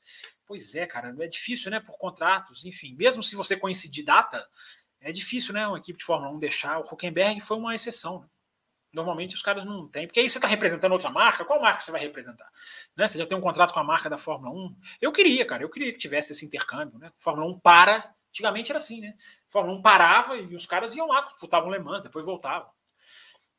Paravam aquele períodozinho, né? Não é parar o campeonato. É... Opa, Superchat pintou aqui agora, instantâneo, urgente. Tadã, grande Sidraque. Peraí, Sidraque, já achei aqui sua mensagem, mas eu vou colocar ela na tela aqui. Peraí. Vocês não têm paciência nenhuma, gente. Pô, calma. É... Cadê, cadê, cadê, cadê? Ah, tem um que eu não tinha visto, cara. Desculpa aqui, ó. Bruno Rocha Assunção. É... Ah, ele explicando lá o programa 358. Ó, eu baixei lá na época, 2015, por causa do Delvas, né? O Del Valle. E, aqui, e desde aquela época eu sou ávido ouvinte da Podosfera, enorme. Eu ouço o Auto Radio. Ah, hashtag eu, eu ouço o Auto Radio. Eles, eles usam a hashtag um pouquinho diferente. Eu ouvo o Auto Radio. O Auto Radio. Mas é legal, beleza, bacana, Bruno. Então, assim, a nossa, a nossa biblioteca continua perdida e o, e o Will continua com a responsabilidade de liberar esse acervo histórico nosso. O Sidraque aqui, ó, tá aqui o superchat dele. Não tinha visto outros superchats, mas agora tá zerado aqui, ó. Superchat tem prioridade, fura fila. Mudanças aerodinâmicas e de pneus. Seria essa a maior mudança de uma temporada para outra desde 94? Com tudo tão diferente, qualquer previsão, previsão para o ano que vem é chute. Sidraque, eu acho que essa é a maior mudança da história da Fórmula 1. Da história da Fórmula 1, porque isso dá para a gente pesquisar. E não tem, pelo menos não que eu tenha encontrado, um ano nem lá atrás, 50, 60, até porque a tecnologia lá era muito mais, engatinhava muito mais. Né? É, essa é a maior mudança de carro da história da Fórmula 1. Uma mudança conceitual. O cara acabou de perguntar aqui do efeito solo. É uma mudança conceitual, cara. É uma mudança de praticamente todo carro é diferente. Todo. Vai ficar o motor, né? Você vai reaproveitar, claro, alguns, alguns materiais. Essa é a maior mudança da história da Fórmula 1, gente. Por isso que o cara está perguntando da Haas aqui. Vai que os caras acham alguma coisa e conseguem fazer um excelente ano. Né? A Brown não conseguiu ganhar. E ele pergunta aqui, né, Sidraque? Está trazendo de volta aqui, ó. Com tudo tão diferente, qualquer previsão para o ano que vem é chute. Cara, agora é, porque agora nós não vimos nada. Nós não vimos nada. Teve, teve uma pessoa que perguntou aqui da, da questão do Bahrein, eu acho que eu passei a pergunta dele. O Bahrein vai privilegiar mais a parte traseira, a parte da frente. Tudo depende do carro. Tudo vai depender como é que vai ser a distribuição de peso desse carro, a agilidade desse carro em curva, o torque, a aceleração, né, a relação peso-potência. Gente, é 155 mil. São 155 mil variáveis. Não dá para chutar nada. Não dá. Simplesmente não dá. É... Teve um outro superchat aqui? Não, é o do Sidraque mesmo. É, é... Joguei um verde para vocês mandarem outro superchat. Vamos lá, vamos continuar aqui onde eu parei. Tô tentando voltar, tô tentando não pular nenhuma, gente. Eu sou muito bonzinho, né? Fora Raposo, dessa devia ser a hashtag. Eu tô sendo mais bonzinho do que. É, o Alex Tchelle vai, vamos deixar o like, eu já tinha lido essa mensagem dele. É, final lindo, até a polêmica é maravilhosa. Escreveu um aqui, quem que foi? O Carlos, Carlos Ribeiro. Marcelo Sabude, grande Cesarino, mestre Campos, mestre nada, né, Cesarino? Eu sou mestre de nada. Ter tido um campeonato decidido na volta final não vai criar uma falsa impressão de que o carro dos últimos anos era bom e botar muita pressão no novo para 2022? Eu acho, Marcelo, você tem razão. Apesar de eu não concordar, eu acho que muita gente vai ficar sonhando com a beleza desse carro se o 2022 não for tão eficiente. Esse carro é um horror. Esse carro deu certo porque o vírus veio, congelou o desenvolvimento, a Pirelli teve que tirar, teve que manter o pneu, aí teve que cortar o assoalho porque o pneu não aguentava, foi uma série de coisas. E aí acabou dando certo. Agora, gente, um carro que não pode ultrapassar o outro, né, gente? É como você fazer um jogo de basquete em que a cesta é menor do que a bola. Né? O gol, fazer jogar um jogo de futebol em que o gol é desse tamanho aqui. Cara, você tem que facilitar o negócio a fluir. Entendeu? Aliás, o gol desse tamanho aqui não, né? O gol é gigantesco. O gol é de uma linha até a outra. A cesta de basquete não é menor. A cesta de basquete, é, é, é, o, o, carro é, é, é, como se fosse a cesta menor. O DRS torna a cesta do tamanho de uma piscina. Não dá, né, gente? Tem que fazer uma coisa equilibrada. Vamos ver, vamos ver esse carro de 2022. Mas eu acho que isso aí corre risco sim, Cesarino. Corre risco das pessoas ficarem saudosas por causa de 2021. Eu não vou ficar, não. Vou ter saudade de 2021 isso aí para sempre. Agora, desse carro, não. Vamos lá, vamos ter mais ultrapassagem, né, gente? E a gente teve um 2021, se a gente tirar Verstappen e Hamilton, foi um 2021 sem graça. Entendeu? Você pega pouquíssimas brigas, disputas, provas boas. Algumas teve, Itália foi boa. Enfim, teve, teve corrida ali, Interlagos foi boa. É... Mas se você tirar Hamilton e Verstappen, cara, cadê a densidade? Teve, né? O ano que vem pode ter briga pelo título, com sem essa bobeira de pelotão Red Bull e Mercedes, outro pelotão, depois um terceiro com Williams, Haas e Alfa Romeo. Não, cara, pode ser muito melhor. Pode, gente, pode ser muito melhor do que foi. Vamos lá. É... Ah, onde que eu parei aqui no Cesarino, né? Mais perguntas aqui. E o Vender Luciano. Vamos lá, vamos pôr na tela aqui. Vender Luciano. Campos, você não acha que Hamilton foi muito passivo em defender a posição na última volta? O Bruno Aleixo acha isso. O Bruno Aleixo falou isso lá no Auto Ele sabe que o Max normalmente já, já freia muito tarde. Tem muita gente defendendo essa ideia assim, cara. É... Não sei, eu tenho que rever a última volta com calma, cara. Mas tem muita gente apontando isso aí, o, o, o Vander. Agora tem gente apontando também que o Hamilton pode não ter dificultado lá na curva 5, onde o Verstappen passou, para tentar justamente pegar o vácuo na reta. Né? Que foi uma coisa estratégica. É...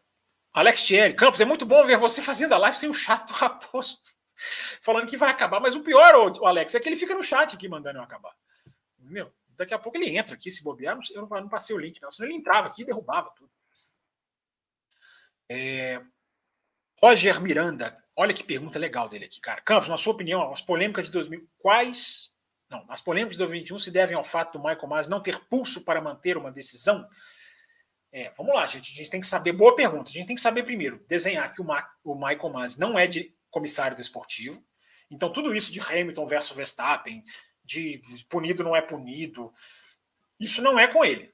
A questão do Michael Masi é safety car, bandeira vermelha, e, as, e os track limits, né?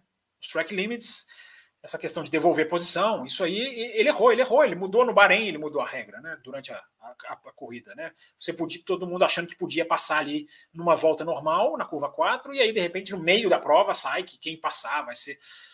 Cara, é, o Michael Masi, gente, ele tem assim, eu estava conversando com, com uma pessoa, um jornalista hoje, conversando não, né? Trocando mensagens assim, mais ou menos espaçadas, o cara lá na Inglaterra, cara, e a gente tem uma opinião meio parecida. É, o Michael Masi, ele cumpre tudo o que o Charlie Whiting conseguia fazer. O que é enorme, cara. É muita coisa. O cara vai em todas as pistas, ele desenha todas as áreas de desenha no sentido de, de corrige todas as áreas de escape.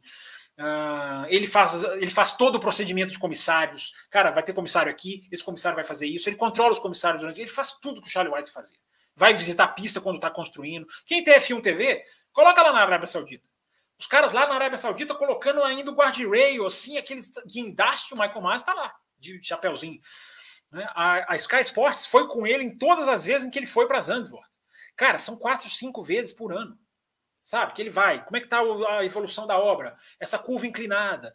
Entendeu? E a Sky acompanhou ele nessas visitas. Então você descobre um pouquinho como é o trabalho do cara. O cara faz muita coisa. Então o Masi, ele cumpre tudo que o Charlie White fazia, e é uma lista imensa, ele cumpre muito bem.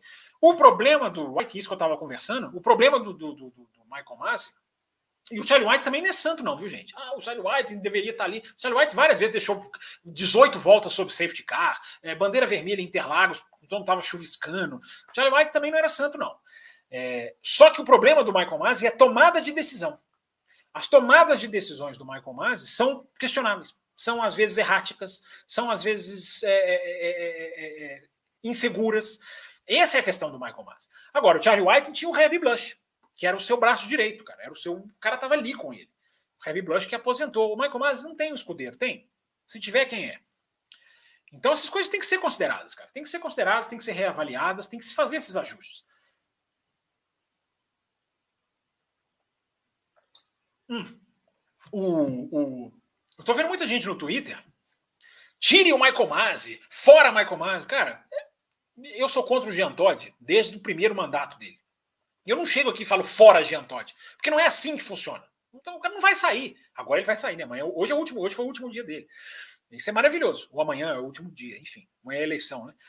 É, eu não vou chegar aqui e dizer fora Jean Todt, eu vou chegar aqui e fazer as críticas que têm que ser feitas. O que, que o Jean Todt tem que fazer para ser melhor. E na próxima eleição, sim, aí você fala, tomara que esse cara, né, se ele não faz bem para o automobilismo, você fala, ou tomara que esse cara saia, ou se você é a favor dele, você fala, tomara que esse cara fique.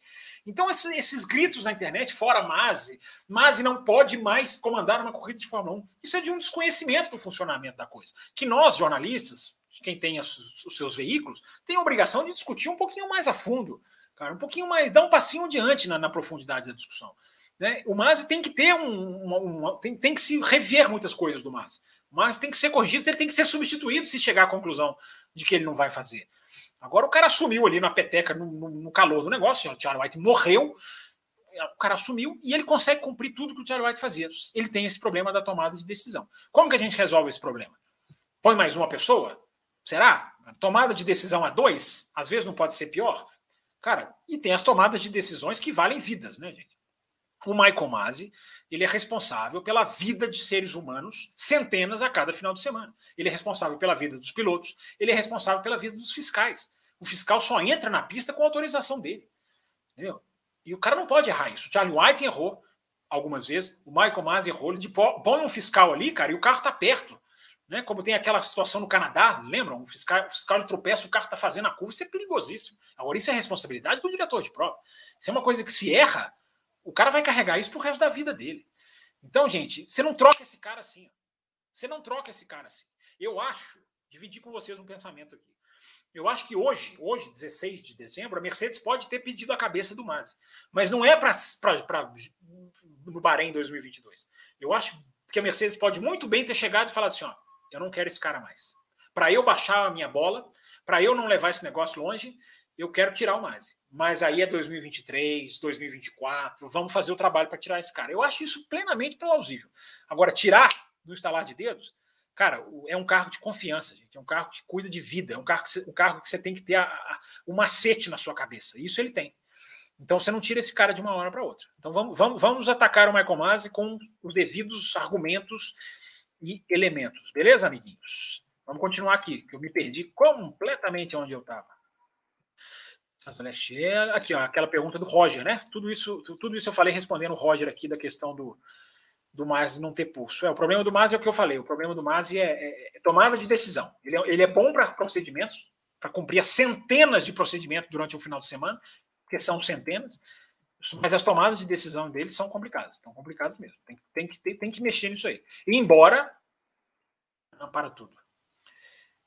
A Liberty, muito provavelmente, tem o dedo no que aconteceu em Abu Dhabi. Muito provavelmente. Muito provavelmente. Cara, não termina corridas em bandeiras amarelas mais. Não tô falando isso na. tô falando isso ali no decorrer, não. Alguém pegou o telefone, fala com o Mazi, não.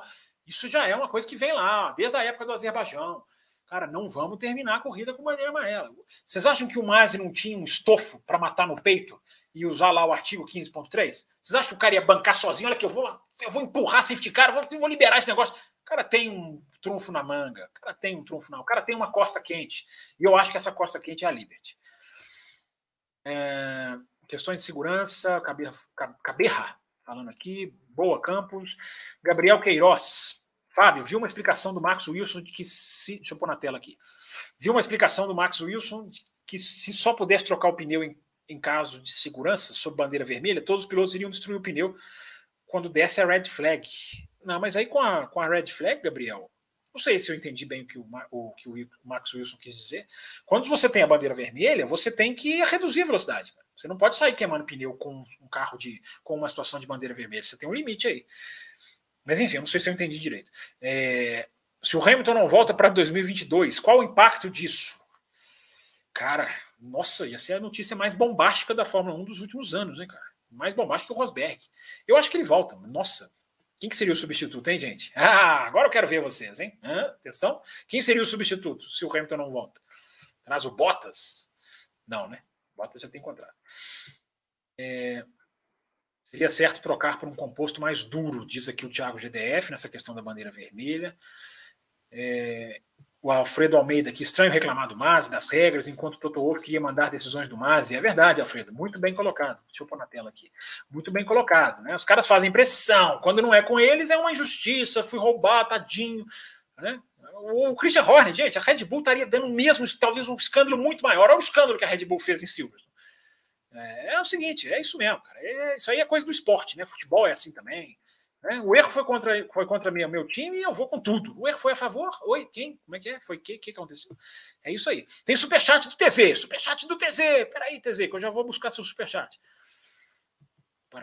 Superchat fura fila. Tá aqui o superchat do TZ. Cadê? Alô, TZ? Seu superchat? Tem um superchat aqui que não tinha piscado para mim, do Monstro Baleia. Tem boatos de como vai ficar a força das equipes. Não tem monstro baleia? Monstro baleia. Não tem. É, não tem boato nenhum, cara. As equipes só estão em túnel de vento. O carro nunca foi para a pista. É impossível. Eu acho que as equipes sabem. É, cara, estamos bem, estamos atrasados, aqui estamos tendo dificuldade. As equipes já têm essa noção. Agora, esse nível de espionagem industrial ainda não chegou em nenhum dos jornalistas que eu acompanho. E olha que eu acompanho os caras que estão lá dia a dia. É, ainda é muito, tá muito cedo, cara. Eu acho que nós não vamos saber, cara. Esse carro só em túnel de vento. Aqui o superchat do TZ, ó. Boa noite, mais uma vez. Bom, boa noite. Uma vez que 2022 podemos ter carros ainda muito mais crus, os melhores motores da Mercedes não falarão mais alto? É uma boa pergunta, TZ, mas deixa eu te falar, quem garante que o motor Mercedes é o melhor? Hein? O motor Honda é campeão do mundo, cara. Não precisou trocar tantas vezes como o da Mercedes, não. Mercedes tem velocidade final de reta? Tem, mas e a confiabilidade da Honda? Não conta? É, entendo o que você está falando. O motor Mercedes é, é, é uma potência. E sim, concordo com, com, com a ideia do que você está dizendo. O motor pode ser o grande diferencial. Mas vai depender se a galera vai produzir carros iguais, né? Se o cara produzir um carro muito melhor, será que o motor vai fazer essa falta toda? Gente, eu estou aqui 10 e 27 nas perguntas ainda. Vou ter que acelerar aqui a marcha. É, são 10h54, eu estou nas perguntas de 10 e 27. É, não sei se já foi perguntado. Você acha que o Russell na Mercedes e essa roda de aro. O que você acha do Russell na Mercedes e essa roda de aro maior? A roda de aro maior é bonita, ela é comercial, Dinho. É, ela, ela, tem função comercial, né, para a Pirelli poder né, trabalhar melhor um, um pneu mais rápido, mais próximo do pneu de rua. E o que eu acho do Russell na Mercedes, cara, acho que a Mercedes vai ter uma enorme dor de cabeça. Não vai, não vai ser fácil domesticar o Russell. O cara é um leão em qualifying. Se largar na frente do Hamilton, já vai começar o problema. Eu acho que vai dar, vai dar, vai ser legal, vai ser bacana a Mercedes esse ano. É, Fábio, a pele pergunta: quais as chances da Haas achar uma brecha? Ah, não, eu já li essa. É, várias sujeiras na pista. Alguém falando aqui que tinha várias sujeiras na pista. Tinha mesmo, mas não era. Mas não era, não era vários pontos do traçado. Raíssa Souza, tá aqui a Raíssa. Fábio, o que você acha se a Mercedes resolver seguir com o protesto, ela ganharia? Cara, boa pergunta, Raíssa. Essa, o regulamento é dúbio, cara. O regulamento diz que tem que seguir safety car, retardatários, tem que sair, tem que dar a volta. Mas aí advogado é advogado, cara. Você vai lá no item 15.3, está lá overriding authority. Né? O overriding, para mim, é o cara tem autoridade suprema. Uma regra meio que anula a outra. É coisa jurídica, cara. Eu não sou advogado. Eu acho que a FIA tinha chance de ganhar, mas a Mercedes vai lá, pode usar o erro do, do safety car. Né? Cara, quando um regulamento anula o outro, você tem que ser muito advogado para pegar ali e saber quem vai ganhar. Eu acho difícil, cara. Eu acho difícil porque, cara, virar a decisão da FIA. Sabe quem, sabe quem eu estava lendo? O Gary Anderson, que é um cara que eu leio muito, ex-engenheiro da Jordan, para quem não sabe, anos de Fórmula 1. O Gary Anderson falou, o Gary Anderson escreveu o seguinte, cara, não tem nada mais difícil que reverter uma decisão da FIA. Não tem nada mais difícil. São as palavras do Gary Anderson. E ele falou, cara, eu já, eu já tive lá dentro. E eu, eu, eu acho que isso aí tem que ser pensado, Raíssa. Mas é isso aí, boa pergunta. Perguntas muito legais, cara. Meu Deus, vamos terminar aqui a, a última live de quinta do ano, tá? Então vocês mandam pergunta aí, senão só na segunda-feira com o Raposo, ditador. É, Vitor Alves, Fábio, vamos, de, vamos falamos de deixar os carros passar antes da penúltima volta, mas o Toto pediu para não deixar passar para proteger o Hamilton, é verdade. Marcelo Cesarino, Campos, sintetize em palavras usando o Jean Todt na FIA. É, eu faço em uma, zero. Boa pergunta, Cesarino. Eu acho sim. É, o Jean Todt, ele, ele teve uma administração na FIA como um todo, eu acho que é até plausível. O cara focou muito em segurança nas estradas, que cá entre nós é muito mais importante do que Fórmula 1. O cara focou muito na questão de carros de rua, equipamentos de segurança. Né? Foi na gestão de Todt que a Fórmula E se, se instituiu. Né? O EC subiu, mas depois despencou. Então, o Jean Todt como presidente da FIA, ele tem sim os seus, os seus méritos. O problema do Jean Todt é que ele pegou a Fórmula 1 e deixou para lá. Deixou para lá. Entendeu? Não foi atuante. Cara, ele era o cara para passar o telefone, a mão no telefone na Bélgica e falar: cara, eu compro a briga. A, a, a briga que o Masi comprou em Abu Dhabi, o Jean Todt tinha tamanho, vocês que gostam do tamanho, ele tinha tamanho para comprar na Bélgica. Então, eu acho que a, gestão do Jean Todt é boa em vários quesitos, péssima para a Fórmula 1. Tanto que o Graham Stoker, que pode ser o próximo presidente da FIA, ele falou: se eu for eleito, eu vou nomear um cara para a Fórmula 1. É uma coisa que eu já falei aqui no café. Tem que ter um presidente da FIA voltado para a Fórmula 1, para que o presidente supremo possa cuidar de coisas mais valiosas, como segurança nas estradas, desenvolvimento de equipamentos de segurança para os carros. É, ele possa cuidar dessas coisas. E tem um cara vice-presidente de Fórmula 1. Esse cara tem que estar todo dia trabalhando com Fórmula 1. Gente, porque do jeito que aconteceu hoje, há uma desconexão entre FIA e Fórmula 1. Não pode. Cara, a Fórmula 1 é o maior campeonato de corridas do planeta. Você não pode negligenciar. Imagine aonde estaria a Fórmula 1 se não fosse a Liberty. Eu sempre faço essa pergunta. Tira a Liberty, onde a gente estaria hoje? Em termos técnicos, em termos de show, em termos de redes sociais, em termos de mídias sociais. Né? Só isso fala, fala do tamanho da negligência da FIA. Como o meu objeto de análise é a Fórmula 1, eu critico o cara, mas o cara tem os seus feitos. Você pediu para eu responder em poucas palavras, eu respondi em meia hora. Uh, Aqui, ó, Fábio, Ultra Esportes. Fábio, a regra da prorrogação da NASCAR me agradaria para esses momentos, como a última corrida. O problema da prorrogação, cara, é que a NASCAR reabastece Ultra Esportes. A Fórmula 1 não reabastece. Então, se prorrogar voltas, vai acabar a gasolina. É, e se você fizer, eu pensei sobre isso, se você fizer com que isso seja uma equação, você vai transformar a equipe pequena, a Haas, vamos supor que a Haas esteja lá atrás, Alfa Romeo, essas equipes vão correr só levantando o pé para tentar dar o bote, enfim, você está competitivamente, você está espaçando o pelotão. Então, eu acho que é o congelamento da corrida. Para, para a corrida. Isso aí eu acho mais válido. Esticar sem reabastecer, aí fica, fica complicado. É, FIA, show de horrores, está dizendo aqui o José Roberto. Rafael Souza, boa noite. Qual a principal mudança nas regras você faria para a próxima temporada? Cara, isso é tanta regra para mudar. Eu tiraria o DRS. Enfim, a minha, a minha principal mudança é acabou o DRS não volta mais. Ah, mas e se o carro não der certo? Se o carro não der certo, nós vamos mexer no carro.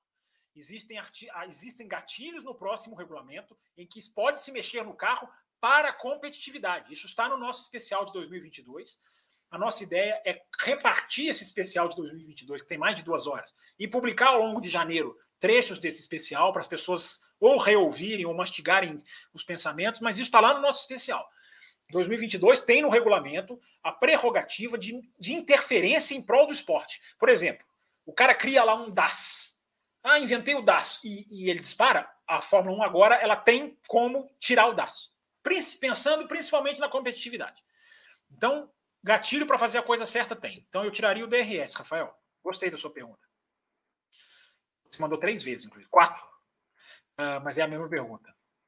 O carro vira uma asa ao contrário, diz aqui o Robson Macedo. É, é isso. Eu sei, espero ter conseguido explicar mais ou menos direito. É, com a mudança, já acabei de ler, Samuel Rocha, acredito que Latifi irá, acredito que Latifi irá, ah, boa pergunta, cara, que pergunta legal. É, o Caberra ficou tá falando aqui no Galeão, que a estoque vai correr, né? Galeão, 10 de abril, comenta aqui o Fabiano Alves. Obrigado, gente. Legal, cara, acho legal fazer coisa diferente, tomara que seja um circuito legal. A pergunta do Samuel Rocha, muito interessante. Você acha que acredito que o Latifi irá sofrer por perseguição pela batida? Cara, eu tô vendo que o Latifi, eu li, né, que o Latifi está sofrendo um massacre em rede social. Né? O, que só, o que só me faz lamentar, né? Como as pessoas chegaram num ponto de burrice, né, cara? De, de, de, de, de ignorância como opção, né, cara? Metralhar o Latifi, cara, é, tem que ser muito idiota. Como metralhar o Glock em 2008, né? Muito, isso é muita. Cara, Latifi. Sabe o que tem de acontecer? Aí chega no próximo campeonato, tá todo mundo brigando tem uma briga pelo título. Aí todo mundo vai ficar guiando igual vovozinha, como dizia o, Massi, o Massa. É, não, não vou correr risco de bater. Não, cara, o cara tá competindo. Pô. O cara tocou lá, bateu roda com o Schumacher e errou e bateu. Agora os caras atacando o Latifi. O Latifi teve que pedir desculpa. Isso, isso, isso eu critico o Latifi. Desculpa, parece. Parece atleta brasileiro, não ganha medalha na Olimpíada, pede desculpa, uma coisa sem noção. Pedir desculpa para quem, cara? Você não deve nada para ninguém. Entendeu? É, são muito idiotas, cara. Quem, quem tá atacando o Latifi é, é uma idiotice sem tamanho. Não existe base compreensível de raciocínio lógico xingar o Latifi. Vai ser no Galeão, disse aqui o Fernando Santos. Quando tem lançamentos de 2022? Boa pergunta, Bruno Proença. Não sei as datas, não. Já tem, gente, data de lançamento de carro? Ah, a FIA, a, a Liberty quer fazer lançamento conjunto, né? Não sei se isso já está já tá definido. A, a Liberty quer fazer uma data e lançar todo mundo junto. Eu acho que seria muito legal. Bota todo mundo numa pista, né? A Liberty quer fazer isso, mas ainda não, não, sei se tem data, não. Carro não volta mais para a Fórmula 1, diz aqui o Pablo Brenner. É isso aí, Pablo. É... Superchat? Não, não teve superchat, não. Achei que tinha. Superchat, gente, olha. Tá acabando. Uma hora e 18 de live. Daqui a pouco o Raposo derruba a energia aqui. É... O que mais? Estou passando aqui uma por uma, galera. Quais expectativas para a MotoGP 2022? Boas, boas expectativas, Danilo. Acredita no, retorno do Mark Marques? Cara, Mark Marques, a recuperação dele tá dificílima, cara. Tá complexa, tá fazendo cirurgia, refaz, dói, não dói. É, eu acho que ele vai brigar, porque ele já mostrou que ele pode ganhar a corrida, é muito forte. Agora, aquele Mark Marques, não sei, não sei. Tá, tá difícil. Mas vai ser, tomara que 2022 seja muito legal. É, Rafael Souza aqui já li, Bruno Arras, Bruno Noronha. Arras é uma equipe que mais bateu, consequentemente, a que mais ganhou em reparos. Martins Campos, o que você viu no ex-piloto de Fórmula 1, Sebastião Bordet, acusou Sérgio Pérez de zero esportividade, depois que ele propositalmente se acelerou o Hamilton no Grande Prêmio de Abu Dhabi, cara. O Gary Anderson, que eu já citei, o Gary Anderson esbarrou nisso também, cara. Falou assim, cara, tá freando ali demais, não é tão legal. Eu achei bonita a briga. Eu acho que é o seguinte, cara, não fez nada ilegal, não fez nada além da regra, não bateu no cara, não jogou para fora. Eu não vejo nada, não. Eu gostei da briga do Pérez. Mas tem gente boa falando que foi estranho mesmo. Fica o registro, né, gente? Opiniões diferentes não quer dizer que são opiniões erradas. Não vamos bater, não vamos atacar os caras. Eu acho que não. Foi a briga. Eu achei a briga legal. É, tem alguém falando, Vinícius do Carro fala que crédito para o Bordé é zero. É, Cláudia, perguntas de mulheres aqui, a gente sempre privilegia, gostamos de ouvintes mulheres que gostam de automobilismo, que gostam de boa discussão, é sempre legal. Tá, Cláudia aqui, ó. Fábio, o Max já tinha dito que quer correr as 24 horas com o pai ou com o Alonso, é verdade. Né? Tomara que ele tenha essa chance, né? Campos, não achou que o Hamilton muito passivo, deixando muito espaço? Do Bruno Silva, já comentei aqui, né? Vitório, fala o que acha dessa troca da Mercedes. Fala Fala o que acha dessa troca da Mercedes, da, da, Mercedes e FIA. Mercedes sentando na cabeceira da mesa que decide o jogo não é perigoso? Isso aí, Vitório Neto. Eu tuitei isso hoje, cara. Tomara que a Fórmula 1 não tenha vendido a alma para a Mercedes. É, a gente não sabe o que foi negociado. Cara, o que, que eles deram para a Mercedes? Eu coloquei isso no Twitter. Vamos ficar de olho no limite de orçamento aparecer uma notícia aí daqui a uns dois meses, né? Limite de orçamento vai aumentar, o cara pode ter uma concessão, o cara pode ter uma exceção, se o céu, o céu de agosto ficar muito azul, o cara pode gastar assim, uma coisas absurdas e bizarras. Eu vou ficar de olho nisso aí, entendeu? O que a Mercedes negociou, nós não vamos saber amanhã, depois de amanhã. E talvez nós vamos saber em doses paulatinas. Tomara que a Fórmula 1 não tenha vendido a alma. Eu repito, ela pode até ter entregue a cabeça do, Mark, do, Marco, do Michael Masi já embora ele não vai cair de uma hora para outra sem um treinamento, substituto, uma organização, uma coisa mais, mais bem definida.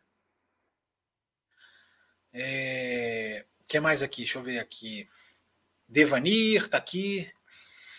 Brown era um carrão, depois virou a maior força da Fórmula 1 Mercedes, Devanir Antônio, isso aí, Devanir. É, Mercedes já procura um companheiro de equipe para o Russell. É, gente, vocês estão achando que o Hamilton vai sair? Sair não, acho que não vai não. Fábio, e esses rumores que Hamilton se aposenta, vai para frente? Não, acho que não, gente. Acho que não. Acho que é, é pressão do Toto Wolff. Quando ele fala, ah, o Hamilton pode sair, acho que pressão. Acho que o Hamilton não vai sair. Acho que não. Não tem contrato, gente. O cara quer correr 2022. Monstros, vocês são demais. Cleibson Leite, espero que esteja falando da gente. É... Não do chat aqui. E que o chat está demais hoje, vocês estão monstros. Luan Cerqueira, vamos embora. Não para a pergunta. Fábio, você poderia comentar sobre a transmissão inglesa, comentar um pouco sobre o que o Rosberg disse? Duan, ou eu vou fazer isso no final do programa, porque é muita coisa, cara, ou eu gravo um café expresso, tá? É muita coisa interessante que o Rosberg disse, que o Rio disse, que o Button disse. A Sky, pela primeira vez, juntou os três campeões, normalmente ela reveza, né? Uma corrida vai o Button, uma vai o Rio, outra vai o Rosberg. Como esse final era muito, muito, né? Muito 2021, ela juntou os três, cara, fez um programa de uma hora é, uns três contando casos, histórias. O Rio falou coisas do Schumacher, o Rosberg falou coisas da época do Hamilton, o Button falou sobre o Hamilton, o Button falou. Cara, e os caras contaram como, foi as, como eram as horas antes da, da, da, disputa do título, como que eles vivenciaram aquilo. Eu vou contar em detalhes, mas é muita coisa, cara. Então, tá guardadinha aqui sua pergunta, Duan. Vai, vai para o ar. Se não for hoje, vai para eu gravo um expresso. É... Sidraque Campos, o, o Dude que dá notícias para o Adalto é algum engenheiro da Mercedes nascido abaixo da linha do Equador? O Sidraque, eu tenho que, tenho que perguntar para ele, cara. Eu não faço a menor ideia. E, se, eu, se eu soubesse, ele não, ele não ia deixar eu contar. Mas eu não sei quem é. Não. Qual a principal mudança nas regras você faria para a próxima temporada? Ô, Rafael, você mandou essa pergunta 12 vezes, cara? Porra, bicho, já li aqui 200 vezes. Pode, pode ter sido o sistema. Estou brincando com você. Às vezes duplica aqui, mas toda hora aparece a sua pergunta. Robson Macedo, Twitter é um esgoto. Parece que não vem, parece que vão tirar o rádio. Parece que ano que vem vão tirar o rádio das equipes com o diretor de prova. Abusaram demais. Eu acho que vão controlar, Robson. Eu acho que vão controlar. Agora, o Twitter não é um esgoto, não, Robson. Você só precisa saber onde procurar, cara. Entendeu? Acha tem gente boa no Twitter, gente que discute, gente que reflete, gente que troca ideia com respeito. Tem um, tem babaca, tem babaca no mundo inteiro. Né? Talvez ele seja a maioria mesmo, mas mira, mira o Twitter legal lá que você acha discussões legais. É, o meu tá aqui, inclusive, ó. Mas as minhas discussões são péssimas, horrorosas. Campos, a F1 vai descartar o MGUH. Bem lembra aqui o V Martins, regulamento de 2026. Além dessa redução em custos, o que mais a categoria ganha? Cara, ela ganha um motor mais simples, ela ganha um motor mais convidativo para outras empresas entrarem. O MGUH foi o calcanhar de Aquiles da Honda lá atrás, era onde ela sofria em 2015, aquele motor, quando ela entrou. Ele é muito complexo. O MGUH não se transfere para os carros de rua. Cara, não tinha razão de ser. O MGUH, gente, atenção. Atenção, tradicionalistas. Vou até beber água para fazer um suspense.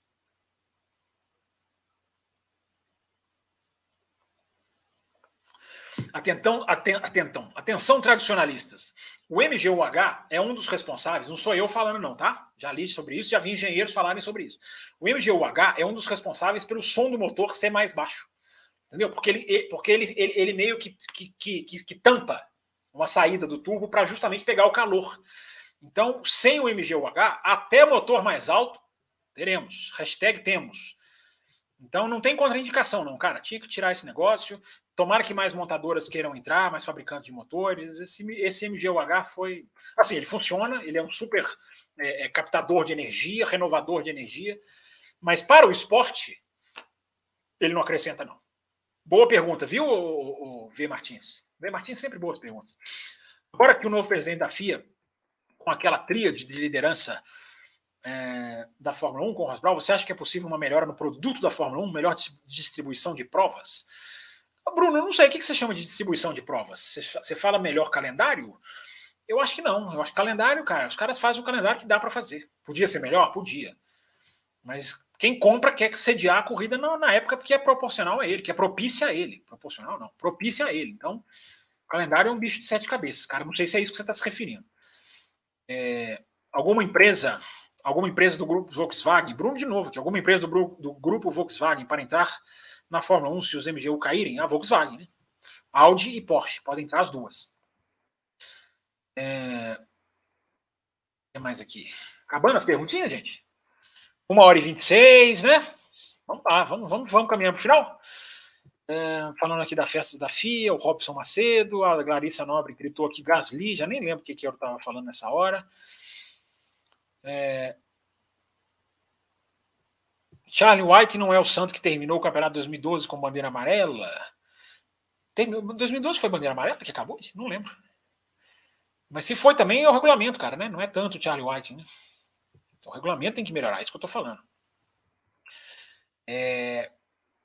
Piastre, ah, alguém tá falando aqui, eu trazo o Rosberg de volta, naquela hora que eu perguntei do, da dupla da Mercedes. Deixa eu ver o que mais aqui. Masi, Masi estava apenas obedecendo ordens, disse aqui o Ang Neto. Eu acho também, eu também acho, Ang, eu acho que o Masi estava obedecendo ordens. O cara, cara, o Masi forçou demais, cara. Eu duvido que o cara teria peito para forçar aquilo ali sem uma costa quente, costa larga. Eu acho que a Liberty está bem por trás disso. E não está errado, não. Tem que terminar a bandeira, corrida com bandeira verde mesmo. O problema é que o Masi se atrapalhou, né, cara? Ele, aí os erros dele são claros e crassos. É, aqui, o Alex Thiel fala aqui, a Campos, essa resposta é muito fácil, no lugar do Alonso, no lugar do Hamilton, Alonso. E Alonso campeão, diz ele aqui. É, acho que seria o De Vries. É, esse ano o Esteban Ocon. Gente, ó, Vinícius Cossenen, tem data de apresentação dos carros? Alguém tem aí data de apresentação dos carros, gente? Eu não sei não. Não tenho não. Pode ser que já exista, mas eu não vi não. O é, que mais aqui? Fórmula 1 deveria parar de fazer, ou a F1 deveria partir para algo, uma prorrogação. Prorrogação é difícil por causa do reabastecimento. É... Ah, tá. A Larissa estava falando do Gasly aqui. Ó, se o Hamilton deixar a Fórmula 1 2022, espero que não, queria o Pierre Gasly na vaga. Gasly na Mercedes, Larissa? Será? O Gasly é da Red Bull, né? Mas tudo bem, você está falando do piloto preferido que você queria, né?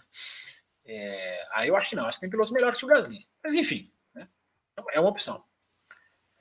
Max Verstappen, ninguém vai tirar o título dele, a Honda não vai mais participar, diz aqui o Bruno. Espero que Lewis se aposente. Que isso, Alberto? Torcedores, torcedores. Qual a principal mudança nas regras? Você. Ah, não, velho. Essa pergunta, bicho, eu vou bloquear o Rafael. Essa pergunta dele toda hora repete aqui para mim, velho. 18 vezes a mesma pergunta. Vou te bloquear, Rafael. Tô brincando. Mas não fica mandando a mesma pergunta, não. É... Ué, tem um superchat aqui que eu não tinha visto. Latifi. Latifi terá lotes vitalícios de Red Bull para toda a vida. É, os caras têm que mandar, né? Os caras têm que mandar Red Bull pro Latifi, né? Mas foi sem querer, né? Foi sem querer, claro que foi. Né? Kumatora Brasil, disse aqui. George Russell e De Vries para 2022. Todo mundo especulando aqui o substituto. É... Huckenberg, diz aqui o Thiago GTF, GDF, pintou superchat. Agora eu vi. Agora eu vi, agora eu achei. É, vamos lá, deixa eu pegar o superchat do GDF. Superchat tem prioridade, superchat entra na hora, superchat fura fila. Obrigado por. Ah, não, o, o, o...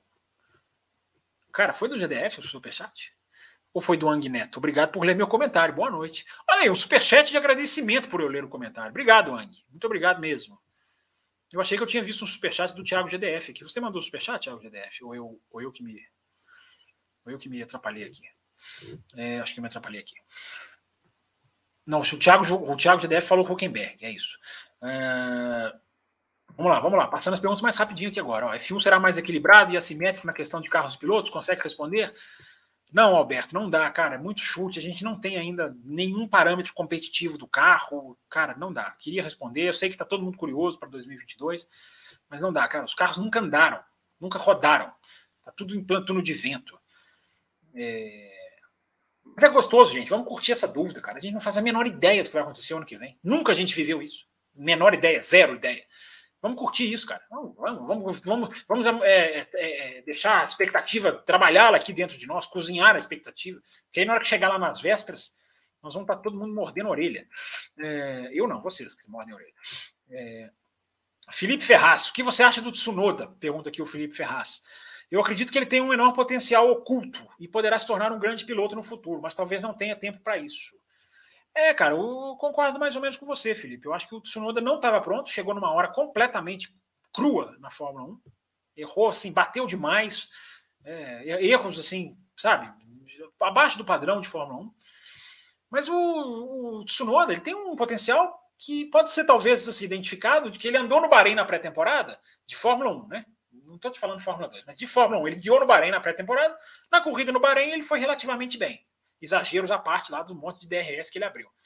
E Abu Dhabi, ele tinha andado de Fórmula 1 também, nesse teste de, de pilotos, jovens pilotos no ano, no ano passado.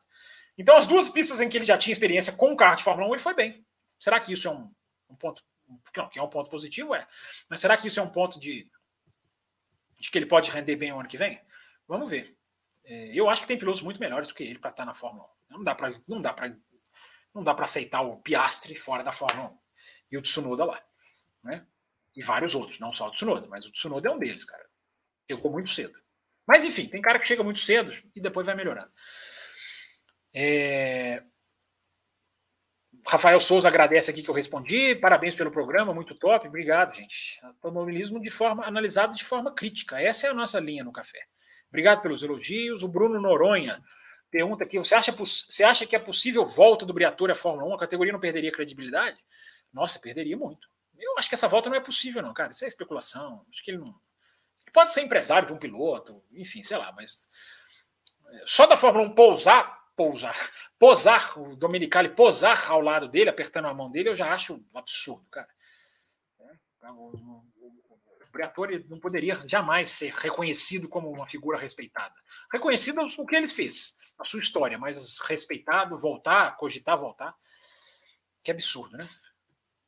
É, o Cesarino diz aqui: dizer que foi o melhor campeonato da história é a mesma discussão de qual é o melhor piloto da história.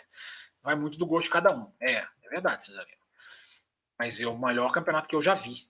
Acho que todos nós já vimos, né? Alguém acha um campeonato melhor do que esse? Essa especulação de que a Ferrari virá forte para o ano que vem, sabe dizer se é verídica? O Thiago Leal, obrigado pela pergunta. Se é verídica, eu não sei. Agora, que ela tem obrigação de vir rápido, ela tem. Porque ela entregou o carro de 2022. Né? É uma equipe que tem mais recursos, tirando Mercedes e, e Red Bull. Obrigação de vir forte. Agora, informação, não sei. O motor dela está muito melhor, né? É, eu acho que a Ferrari tem a obrigação de vir forte. Fora Michael Masi, fora Raposo, diz aqui o Alex Tielli. Quem, quem que vocês preferiam que saísse? O Michael Masi ou o Raposo, gente? Vamos fazer uma enquete? É, não, tô brincando, né, gente? O Raposo não, né? O Michael Masi também não, repito. Eu acho que o Michael Masi tem que ser trabalhado, melhorado, assessorado, esclarecido. Raposo não tem conserto. Uh, Mercedes, fábrica, Toto Wolff já, já não, não, iria deixar o Toto Wolff levar a saída para frente. Acho que é a saída que ele está falando aqui. Vamos lá, gente, está acabando aqui. Vamos encerrar, vamos, estamos caminhando para o finalzinho da live. Mandem suas perguntas aí, quem tiver. É, Campos, e o Vettel? Qual a tua? Qual a tua? Deixa eu posicionar essa câmera melhor aqui. Só agora que eu estou percebendo que ela está ela tá quase tampando a minha cara quando eu leio. É uma hora e quarenta de live e eu tô eu tava, eu tava assim. Campos, e o Vettel? Qual a tua análise em relação a ele e a Aston Martin? Boa pergunta, Jonas. Ambos abaixo, né? Aston Martin mal, muito mal. Não conseguiu se livrar como a Mercedes conseguiu se livrar da mudança de regulamento. Claro que não era para ela virar a Mercedes, né? Mas ela apanhou da AlphaTauri, enfim, muito mal. E o Vettel para mim não é um piloto mais sinto dizer isso, mas o Vettel para mim não é um piloto mais é um cara que pode brilhar, é um cara que tem uma experiência, é um cara super cabeça, legal de você ouvir entrevista dele. Mas como piloto, eu acho que o Vettel já passou, cara. São muitas temporadas ruins e não dá, não dá para ficar só preso no nome. É, tomara que o Vettel venha bem no ano que vem. Me cale, cala, cala os críticos. É, essa transmissão da Sky está disponível em algum lugar? Cara, está disponível aí. Só uma procuradinha ali, você acha. É, muito site fechado também. O comentário do, do, Nelson, do Nelson Piquet sobre o Hamilton é igual ele quando era piloto. Um, uma, aí ele coloca aqui uma figura aqui escatológica. É, o, título do, o título do seu vídeo para clickbait. Uh, não sei fazer clickbait, cara, sou ruim nisso aí. É, eu nem lembro o título do vídeo. Como está o título? Está clickbait? É, uma pergunta aqui do Kleber Barros. Se Russell tiver mais chances de ganhar 2022, a Mercedes prioriza ele e deixa Hamilton de escudeiro? Rosberg falou, ó, vou dar uma, uma palhinha do Rosberg. Rosberg falou isso esse final de semana. Ele falou, cara, a Mercedes, todos os anos, né, e o Rosberg poderia ter rancores, embora ele tenha saído bem. Rosberg falou, cara, todos os anos a Mercedes me deu condições iguais ao Hamilton e ela deixou a gente brigar no começo do ano. Essa é a fala do Rosberg. Então eu acho que ela vai fazer, se o Russell voar, ela não vai ficar ela não vai fazer o erro da Ferrari fez no começo do Leclerc. Né? O Leclerc mais rápido que o Vettel e os caras dando ordem para favorecer o Vettel. Eu acho que a Mercedes não será cabeçuda a esse, a esse ponto. É, que mais? que mais? que mais? Clickbait. Tô chegando no final das perguntas aqui, cara. Tô mais rápido que vocês. Ó. Tô, tô nas perguntas de 11 e 11 aqui, 10 minutos atrás. A Red Bull fizer o que a Mercedes fez se não ir ao evento, qual seria a reação da imprensa? Pergunta aqui o William Alves. William, acho que acho que eu já acho que eu até te respondi. Foi para você que eu respondi lá no Twitter. Esse evento é mais protocolo, cara. Esse evento, eu sei que ele está no regulamento da FIA, tem que ir, mas não acho que geraria grande repercussão. Não. É... Linda festa da FIA, diz aqui o Rod Pivoto. Está registrado aqui. Deixa eu ver se eu pulei alguma mensagem aqui. Robson Macedo, o MGUH só tem utilidade com o pé fundo no acelerador. Os carros de rua passam mais tempo parados no trânsito. Ele diz aqui sobre o MGUH. É... O que mais aqui? Sete vezes Lewis Hamilton, diz aqui o Almir Santos. Red Bull não, era, não terá motor para competir com a Mercedes e a Ferrari, diz aqui o SF5. Lando Norris seria o melhor substituto para o Hamilton? Boa, boa pergunta, Paulo Soares. Bem lembrado, Lando Norris, né, cara? Né? Seria, se a pessoa, se o Hamilton sai, eu, o Lando Norris é um bom nome. Quer dizer, né, toda condição, questão contratual tem com a McLaren, mas como nós estamos aqui só viajando, brincando, é, o Lando Norris é um ótimo nome. Deixa eu ver o que mais aqui. William Alves, já falei aqui da pergunta dele. Ato, Atos Campos. Por que está todo mundo falando que o Hamilton vai sair em 2022? Tô perdido. É porque o Hamilton deu uma entrevista no final da prova lá pro Button, lá, aquela hora lá no calor da prova, em que ele falou uma frase, né? Let's see about uh, next year. Né? Vamos ver o ano que vem, né? O que, que, que, que, nós vamos fazer. Aí muita gente se pegou nessa frase e o Toto Wolff hoje, na, na entrevista que o Toto Wolff deu, finalmente falou, e o Toto Wolff falou que o Hamilton está desiludido. Né? Vamos ver o que ele vai fazer. Eu acho que isso é eu acho que isso é uma forma de pressão, uma forma de meio que fazer ali um, um exagero para entendeu? Para deixar mais a sua ideia de contrariedade com o final do campeonato mais explícita. Duvido que o Hamilton não volta. Mas não conheço o Hamilton, não moro com ele, nunca conversei. Quer dizer, já entrevistei, já fiz pergunta para ele numa entrevista, mas nunca conversei com ele para saber uh, o que ele está pensando. Heber Barros, Campos, você acha que o Vettel. Você acha que o Vettel se aposenta? Quando? E quem seria o substituto da altura na Aston Martin? Eu acho que o Vettel faz mais um ano. Eu acho que o Vettel não renova. Eu acho que não. É, existe um desconforto, muitos repórteres apontam que há um desconforto ali dentro da equipe, não é uma coisa tão. tão... É, ele até falou um rádio bonito para a equipe, né? mandou um rádio bonito para a equipe lá. Eu, eu não fui tão bem esse ano, mas ano que vem nós vamos. Aquele rádio ali na volta de voltar de, de, de, de desaceleração pós-corrida. Mas eu acho que o Vettel não renova mais, não, cara. Acho que o Vettel não tem muito saco para ficar andando em nono, décimo terceiro. É... Vai depender da Aston Martin. Né? Se a Aston Martin fizer um foguete, aí muda tudo. É... Você perguntou mais alguma coisa do Vettel? Ah, quem seria o substituto à altura para Aston Martin? Ah, Piastri, cara. Todo mundo que me perguntar quem é o melhor piloto para substituir quem, eu vou falar Piastri. Piastri não pode ficar fora. Piastri não pode ficar de fora. Vai ficar, né? Absurdo, absurdo, né? Fórmula 1 de 20 carros, taxa de 200 milhões de dólares, tá lá o Piastri. Uma joia, um cara que ganhou três campeonatos seguidos, assim, ó, sentou, ganhou, sentou, ganhou. Ou seja, super adaptabilidade. Cadê a adaptabilidade dele? Né? E a gente não tem garantia nenhuma de que o Piastri vai ter chance em 2023. Nenhuma. Entendeu? Você fica um ano encostado, cara. Ah, os dois pilotos podem ir bem, Ocon e Alonso. Você, tá, você parado um ano, você pode virar um Fittipaldi lá, o, o Pietro Fittipaldi, o cara que não tem função nenhuma, ele fica lá, piloto de teste, bonitinho, testa um dia ou outro, mas não tem futuro. Né? E se aparecer um super talento na Fórmula 2 no ano que vem? O que acontece com o Piastri? É, cara, é um escárnio, bicho. Não dá para não dá para aceitar. Não dá para aceitar o Piastri não ter vaga. Só nessa Fórmula 1 do, do dinheiro, da ganância e principalmente dos poucos carros. É a razão de tudo. É, o que mais aqui? galera escrevendo em letra maiúscula aqui. Começou uma onda de letra maiúscula aqui no chat. É, vamos lá. Fábio, qual a melhor corrida desse ano? Oh, que boa pergunta, cara. Tão boa que eu nem sei responder. Kevin Rex. Qual foi a melhor corrida desse ano? Cara, Itália. Itália foi boa, hein, cara. Itália foi boa. Eu tô achando que foi Itália, hein? Rússia teve aquela confusão no final. Interlagos foi o Hamilton, mas foi muito DRS. Né? Foi lindo o que o Hamilton fez, mas corrida mesmo, cara, eu acho que Itália. Eu acho que Itália. É, Imola foi boa também. Imola também foi uma boa corrida, né? Vocês lembram de Imola, não? Vocês lembram de fevereiro? Vocês lembram o que vocês estavam fazendo em fevereiro na vida de vocês? É... Para de flodar o, chat. O que é flodar o chat? É o cara que ficou mandando um monte de perguntas? Isso aqui é flodar? Não sei o que é flodar. É... Deixa eu ver se eu pulei alguma coisa aqui. Alex Borron, eu creio que talvez a Mercedes quer que o Hamilton se aposente. Eu acho que não. Os cara, o cara é um super talento, vai querer que o cara se aposente. É, e assim como quando o Hamilton se aposentar, essa polêmica será um pretexto para camuflar o seu circo. Tá, tá bravo aqui, o Alberto. Rod Pivoto. Já mais daria autonomia, já li essa daqui. Galera mandando parar de flodar no chat. É, tem alguma aposta para quem será a decepção de 2022? Sávio Laguardia. Obrigado pela pergunta, Sávio. Ai, Sávio, difícil falar isso, né? Quem vai ser a decepção de 2022? Sem saber tecnicamente como vão ser os carros, cara, difícil, cara, muito difícil, não sei. É... Quando teremos um brasileiro de volta no grid? Quem está mais próximo? Cara, os meninos ali da Fórmula 2, né?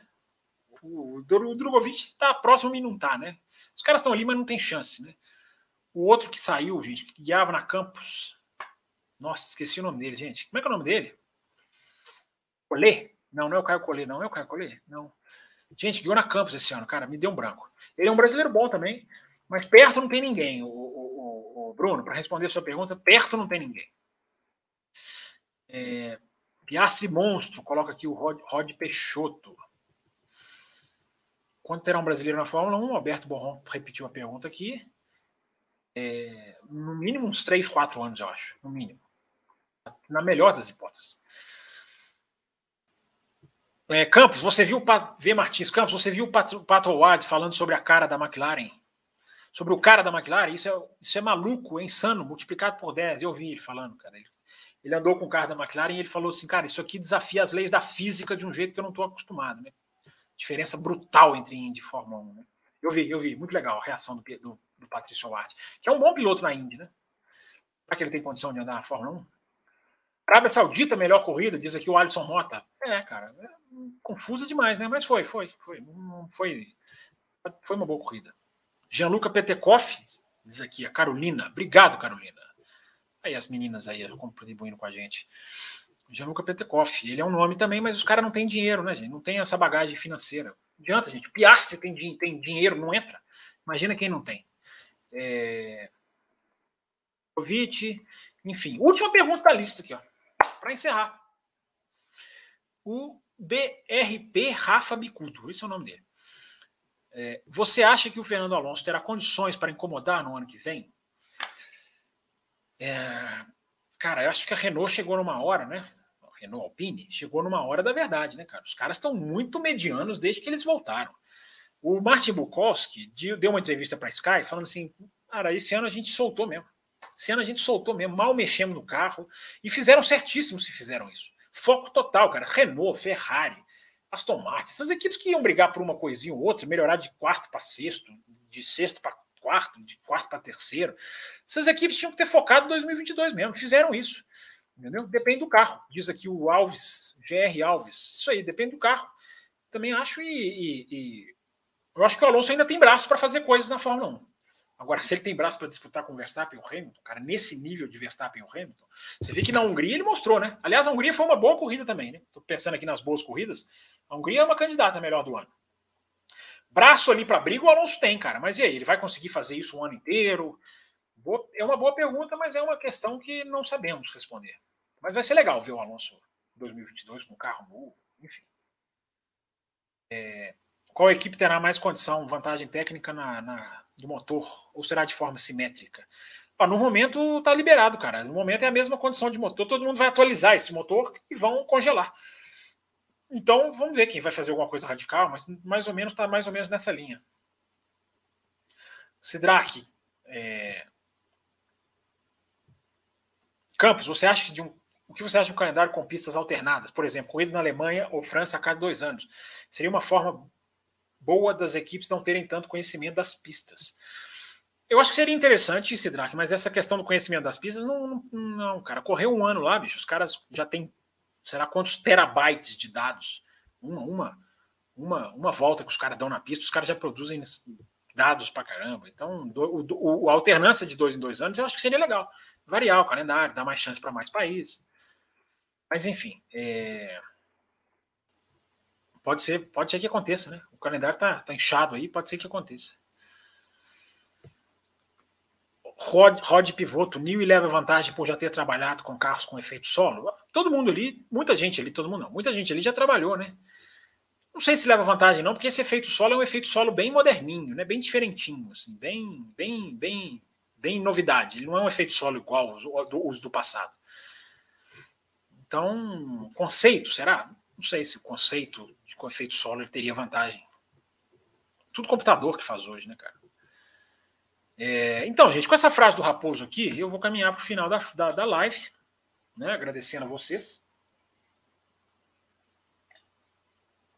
Tem algumas reflexões ainda sobre Hamilton, sobre Michael Masi e sobre Verstappen, que eu vou fazer no café de segunda. Né? Segunda-feira tem um café com velocidade para você é, acompanhar aqui com a gente um resumo do, do da temporada. Né?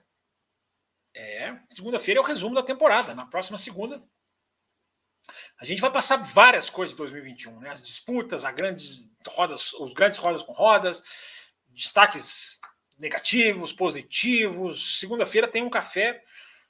Poxa, cara, fazer resumo dessa temporada hein, vai ser um resumo bem mais legal de fazer do que do que de outras temporadas. Então, nós estaremos de volta. Tem mais uma perguntinha aqui? Tem? Mais duas aqui, ó. Da Larissa Nobre. Acha que o Verstappen ameaça o Lewis de novo em 2022? Não sei se Red Bull terá um carro top para competir. Receio de ser um receio de ser um campeão de um título só. Pois é, Larissa, como vai ver essa Red Bull, né? Eu coloquei uma teoria aqui no café de segunda-feira que eu acho bem, bem interessante, né? De que a Red Bull teria investido muito nesse, nesse ano, já sabendo que o Reiki vai não vai ser fácil dela lidar no ano que vem. É... E tinha mais uma pergunta aqui, para a gente encerrar. Aqui, era aí, cadê? Aqui, os pneus do ano que vem, Alisson Mota. Os pneus do ano que vem vão acabar tão rápido, iguais os deste ano, ou vão durar mais? É, a, a, a, a diretiva técnica da FIA para a Pirelli, com três exigências, está lá no programa de 2022, tá? Se você quiser procurar aqui no nosso canal, o Café com Velocidade de 2022, isso está bem detalhadinho lá no programa. É, mas uma delas é não esgotar. O pneu não pode ser, não, não deve despencar como despenca esse ano.